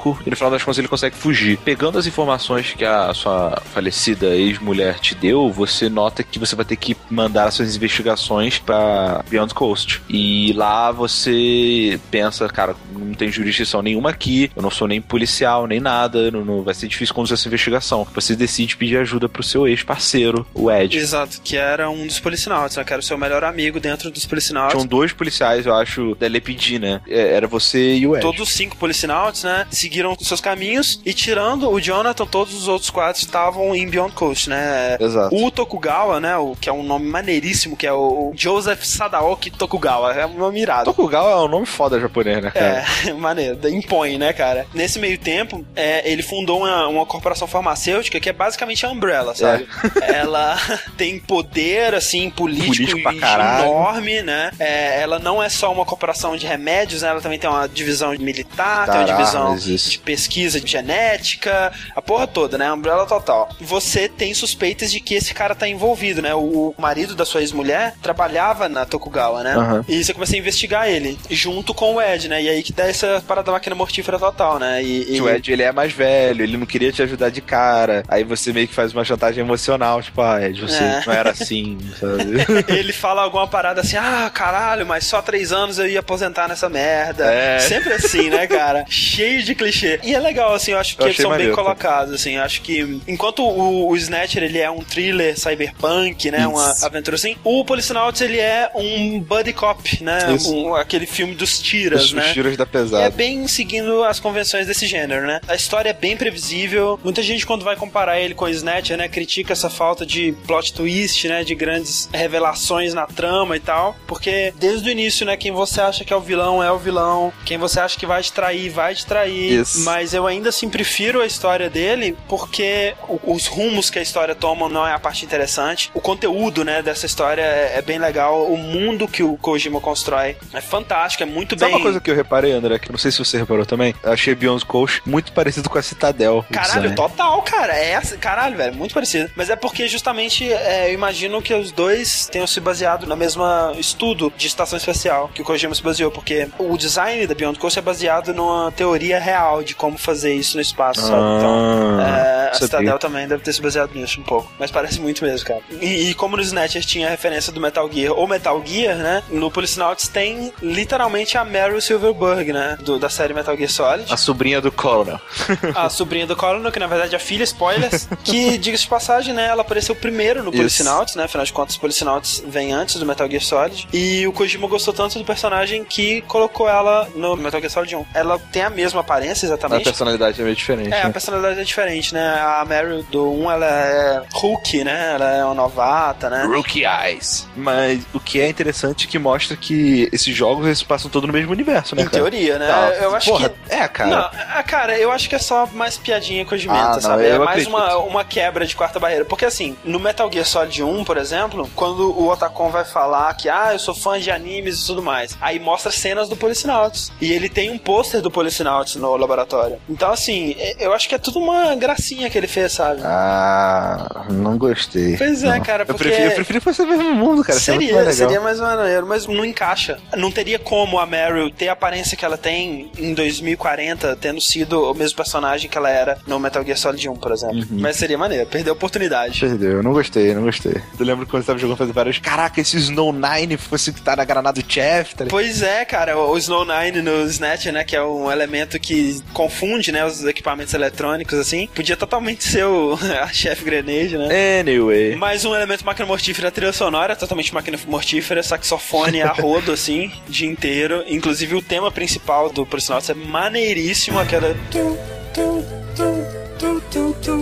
Que é ira... Cara, essa música é irada, velho. É muito maneiro. E o Kojima gosta tanto dela que no início do Metal Gear Solid, né, quando aparece o logo da Konami, é ela que toca. Hum, maneiro. A melhor parte do Policenauts é, de longe, a parte que você tá perseguindo o Redwood, né? O, o cara que mata a, a sua mulher lá, que explode o carro dela. Você tá perseguindo ele. Ah, era o Red Hood. É, Redwood. é, Olha só. Spoiler. Ah, né, na verdade, tipo, o cara, obviamente ele é mal, tá ligado? Não, obviamente, desde o começo, cara, porque, tipo assim, né, ah, o que você sabe sobre esse cara que matou sua mulher? Ah, ele tem sangue artificial, ele tá com o braço machucado, que eu atirei no braço dele, mostra o sangue saindo no braço. E aí você, de repente, encontra um cara extremamente mal encarado, que entende de explosivos, que tá com o braço machucado e tem sangue artificial. Que coisa, Mas né? valeu. Eu acho que o Kojima, ele tava tentando assim, ah, cara, vai ser tão óbvio, mas Queria tão óbvio achar que eles que vão é achar plot twist, né? é, a, parte, a melhor parte do jogo é essa parte que você tá perseguindo ele, que tem uma parte completamente 3D, que você tá perseguindo ele na estrada, com carros em 3D passando, e você vai atirando nele. Culmina é, com você perseguindo ele por um trem cheio de passageiros, né? Que você tem que encontrar ele no meio dos passageiros, ele começa a se disfarçar, esconder assim. E termina na melhor parte do jogo, que você tá numa loja de bolsas que falsifica uma bolsa muito popular no mundo do Policenauts. E o Redwood escondeu uma bomba na única bolsa original que tem na loja. Isso porque ele sequestrou uma cliente que tava passando por ali. Ela tinha a bolsa original. Exato. E colocou a bomba na bolsa e escondeu dentro da loja. Você tem que descobrir todas as bolsas falsas pra poder mexer na original no final. É uma cena muito tensa, muito divertida, assim, é quase um, um jogo de sete erros, né? Bem simples, tem que comparar com a foto da bolsa original e ver os erros na bolsa falsa. Pra achar falsificada. aham. E no final você tem que desarmar a bomba, totalmente máquina mortífera de novo. Você faz o processo todo, cara. Você corta os fios com alicate, desparafusa, parada. E no final tem o fio vermelho azul. Exatamente, no final tem fio vermelho azul Sim. e você corta o vermelho. Isso. Porque no começo do jogo ele te pergunta qual que você cortaria o vermelho ou o azul, aí o cara fala o vermelho. Aí o, o engraçado que a gente fala, eu cortaria o vermelho, red, de red. E, e o Redwood fala, não, tá errado, você teria que cortar o azul. Então, ele está fazendo mind game com você. Sim, pra você cortar o azul depois. Eu cortei o azul primeiro, filho da puta. Várias quebras de quarta barreira de novo aí, né? Quando você morre nessa parte, né? Aí o, o Jonathan, vamos fingir que isso não aconteceu. que bosta, cara. É. Kojima. Mas é um jogo muito bom, cara. Tem todos os defeitos e qualidades de um jogo de Kojima elevados, assim, a, a várias potências, assim. Acho que é. Mas a jogabilidade é melhor do que a do Snatcher, né? É melhor, é, é, assim, tem seus problemas também, tem o lance do pixel hunting, né? Porque como no Policenauts você tem um Exato. cursor, né? Você tem que clicar nas coisas, então tem aquele problema. Mas uma coisa impressionante que eu acho nele é como que literalmente qualquer coisa que você clicar vai ter um comentário, cara. Tem a, a, a esposa do Jonathan na tela, se você clicar no colar dela, que são tipo 3 pixels de altura, ele vai comentar sobre o colar. Se você clicar na bolsa, ele vai comentar sobre a bolsa. Se você clicar nos peitos dela, ele- ela vai falar, não olhe pra mim assim, é, Jonathan. Abre uma foto na tela, tem a data no cantinho. Se você clicar na data, ele faz um comentário sobre a data, sabe? Então é, é muito impressionante, cara. É. muito É texto, cara. trabalho, né? Porra! E falando em texto, né, cara? Como todo bom jogo do Kojima, texto pra caralho, né? Aquele termo que se chama de um jogo overwritten, né? Que ele não confia na inteligência do jogador pra Deduzir as coisas. entender, deduzir as coisas, entender uma situação através de pouca explicação. Ele tem que explicar todos os detalhezinhos, tudo, tintim por tintim, assim, até encher o saco e você não aguentar mais, assim. Você tá passando, ah, não quero ler, não quero Isso- ler. e o pior é que no Policinal você não pode passar os textos com fala. Ah, é verdade. Os textos com fala, que são, não são todos, são, alguns textos são dublados, mas são maneiros. Eu acho a animação bem legal do. É, muito bem feito. O Muito jogo é muito bonito, é muito bem produzido. Não, dava pra fazer um anime tranquilo do jogo. Quando tinha animação, né? Porque nem, nem todas as cenas eram em anime exatamente, né? Mas é, é, o Policial eu acho um jogo mais agradável do que o Snatcher, eu recomendo mais. E eu gostei mais da história e do mundo criado também, eu acho que é um jogo bem melhor. Aham. Rick, o que você acha das pessoas que comparam o Kojima com o Tarantino dos games? Eu acho que o Kojima ele não ousa tanto em formato, não. O Tarantino eu acho que ele é muito mais ousado em formatos, né? E até em temáticas também, né? Sim, se parar pra pensar, até as temáticas do Kojima são até bem similares, né? Num Exato. jogo pro outro, não tem tanta variação. Diria que, sei lá, de repente o Kojima. É o Kojima dos games. É, eu não, não sei. Não, eu acho que quando a galera fala, compara ele com o Tarantino, eu acho que eles falam mais que, tipo assim, o Tarantino, ele tem as marcas dele, né, nos filmes que ele faz, que são inconfundíveis, né? Tudo baseado em coisas que formaram o caráter dele, no que ele gosta, né? No fetiche por pés dele lá, que ele tem medo, no que ele acha cool. E é exatamente a mesma coisa com o Kojima. A diferença é que o Kojima, ele é um nerd bobão sexualmente Sim. reprimido, tá ligado?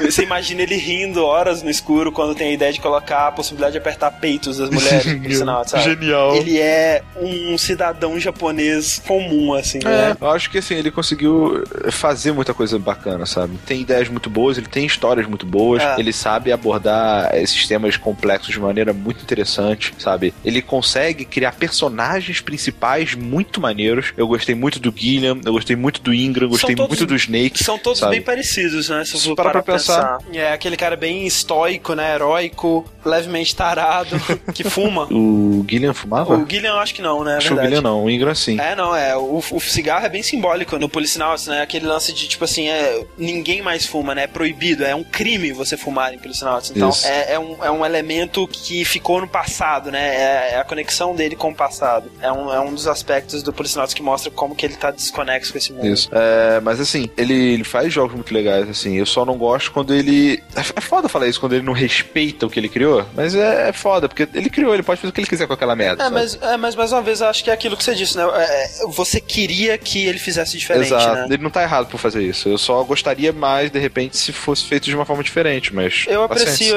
essa ousadia, assim, acho que ele realmente fazer o que ele quer. Ele próprio já deu um fuck you pra todos os fãs de Metal Gear pelo menos três vezes, né? Tipo, ah, você gosta do Snake, então o próximo vai ser o Raiden. Ah, você não gostou do Raiden? Então o próximo vai ser- próximo vai ser o Big Boss. Ah, você quer o Snake de volta? Então vai ser ele velho. tipo- Foda-se, eu vou fazer o que eu Exato, quero, tá cara. ligado? E, por exemplo, eu odeio Raiden. Pois é, e eu acho, tirando o 4, que eu acho que é um dos melhores jogos da história da humanidade, assim, mentira, corta isso que na edição. mas eu acho que é um, eu acho que é o melhor Metal Gear, assim, de longe, mas de longe mesmo, sabe? O Metal Gear Solid 2 é o meu favorito. Apesar do Raiden, sabe? Eu não gosto dele como personagem. Ex mas... Exatamente, cara. Só que a forma que o Snake foi introduzido no 2, a gente já falou isso algumas vezes, eu Ah. acho. Ele torna o Snake mais foda ainda. Né? Exato, é, é, é maneiro. esse controle que o Kojima tem disso de vou fazer o que eu quero é muito importante, sabe? Eu acho que eu respeito muito, mesmo, tipo assim, se ele fizer o que eu não quero no jogo, né? Eu vou respeitar mais do que alguém que só tá, né, seguindo o que as massas querem. Eu tava comparando, assim, meu jogo favorito de todos os tempos é Half-Life 2. Uhum. Eu tava pensando, Half-Life 2, cara, é o anti-Kojima, assim, não só no fato como ele aborda a história, né? Que ele não para pra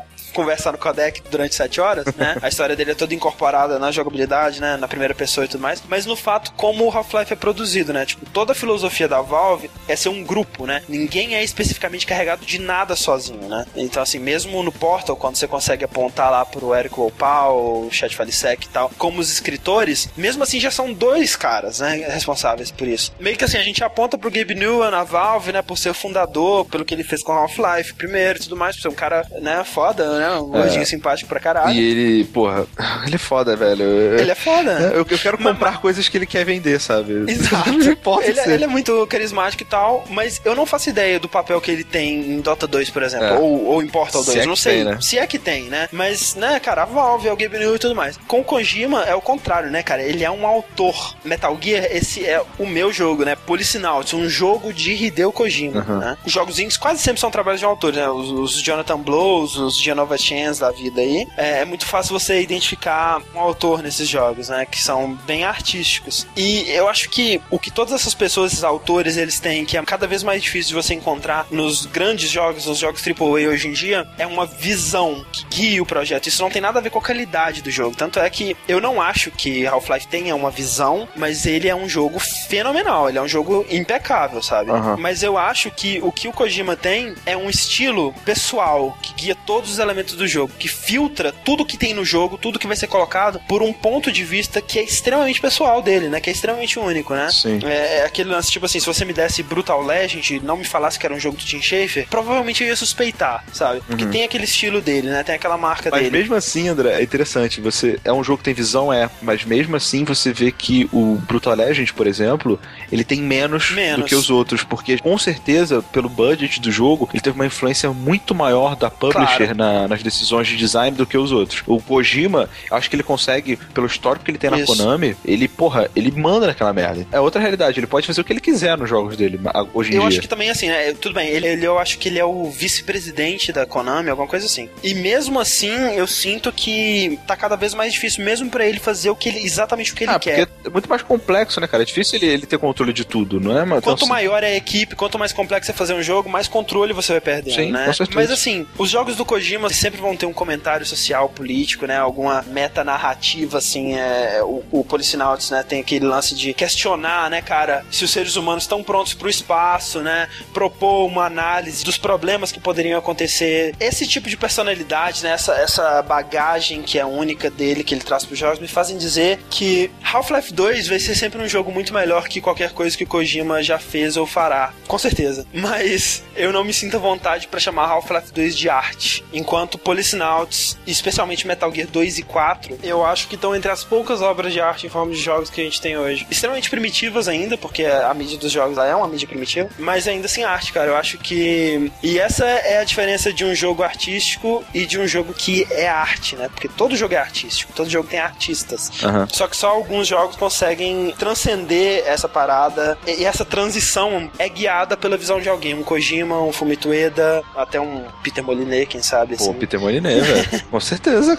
Mas eu entendo pra onde você viu, André. Mas eu acho que isso é uma discussão que tem que ser pensada bastante. Com certeza, é. Foreshadowing. É, quem sabe. Não, mas falando, falando sério, a mídia de videogame é uma coisa muito diferente. Tem artistas em todos os jogos. E como que você vai juntar esse pedacinho que cada um dá pra esse desenvolvimento pra formar uma peça final? É. Aliás, uma peça final que não tá completa. Uma Exato. peça final que, pra ser completa, ela precisa Do de jogador, alguém. né? Precisa de jogador. Ok, a gente com certeza vai falar sobre jogos como arte no futuro, mas eu acho que um dos aspectos principais para isso você tentar passar uma mensagem, talvez, ou algo pessoal, algo que vai mexer com o, o a pessoa que tá jogando, no caso. E é isso que o Kojima faz, eu acho. Ele pode não ser o mais criativo, né? O mais sucinto, assim, com a maior capacidade de síntese. Definitivamente não. Prolixo pra caralho. Porra, mas ele é o Kojima, cara. Ele é inconfundível. Ele é talvez o criador de jogos mais é, reconhecível que existe, assim. Ele merece muito respeito pelo que ele fez, assim, sabe? Uhum. E, e, por ter chegado onde ele chegou, meio que só na raça mesmo, né? Queria fechar o cast com uma frase do Metal Gear 4 que a, se eu não me engano, a Naomi fala pro Snake. Não é exatamente isso, mas é, é, é esse sentido. Snake, para você não ficar preso na, nas correntes do Fate, né? Aham, uhum, vá e cumpra o seu Destiny. É, porque tem uma diferença entre Fate e Destiny, né? Mas é engraçado que, tipo,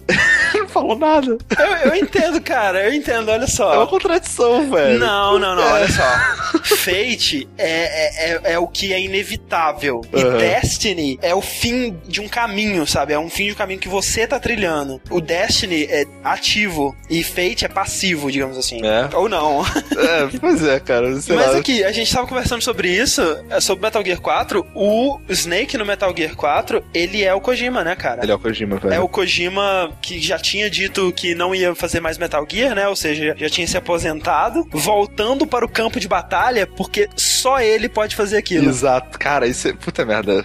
Olha, pode falar o que for do Kojima, mas isso foi, foi do caralho, porque é exatamente isso, né, cara? O Snake no 4, você tem exércitos, você tem o Raiden, que é um soldado Exato. super fodão, overpowered, sabe? E nem isso dá conta. Precisa do velho. É, que tá exausto disso tudo, que já fez isso várias vezes. Meu Deus, meu Deus, já, já fiz minha parte, me deixem aposentar. Então, precisa dele de novo, cara. E só ele para resolver. Ele deixou na mão do pessoal para fazer um Metal Gear direito. O 3. 3.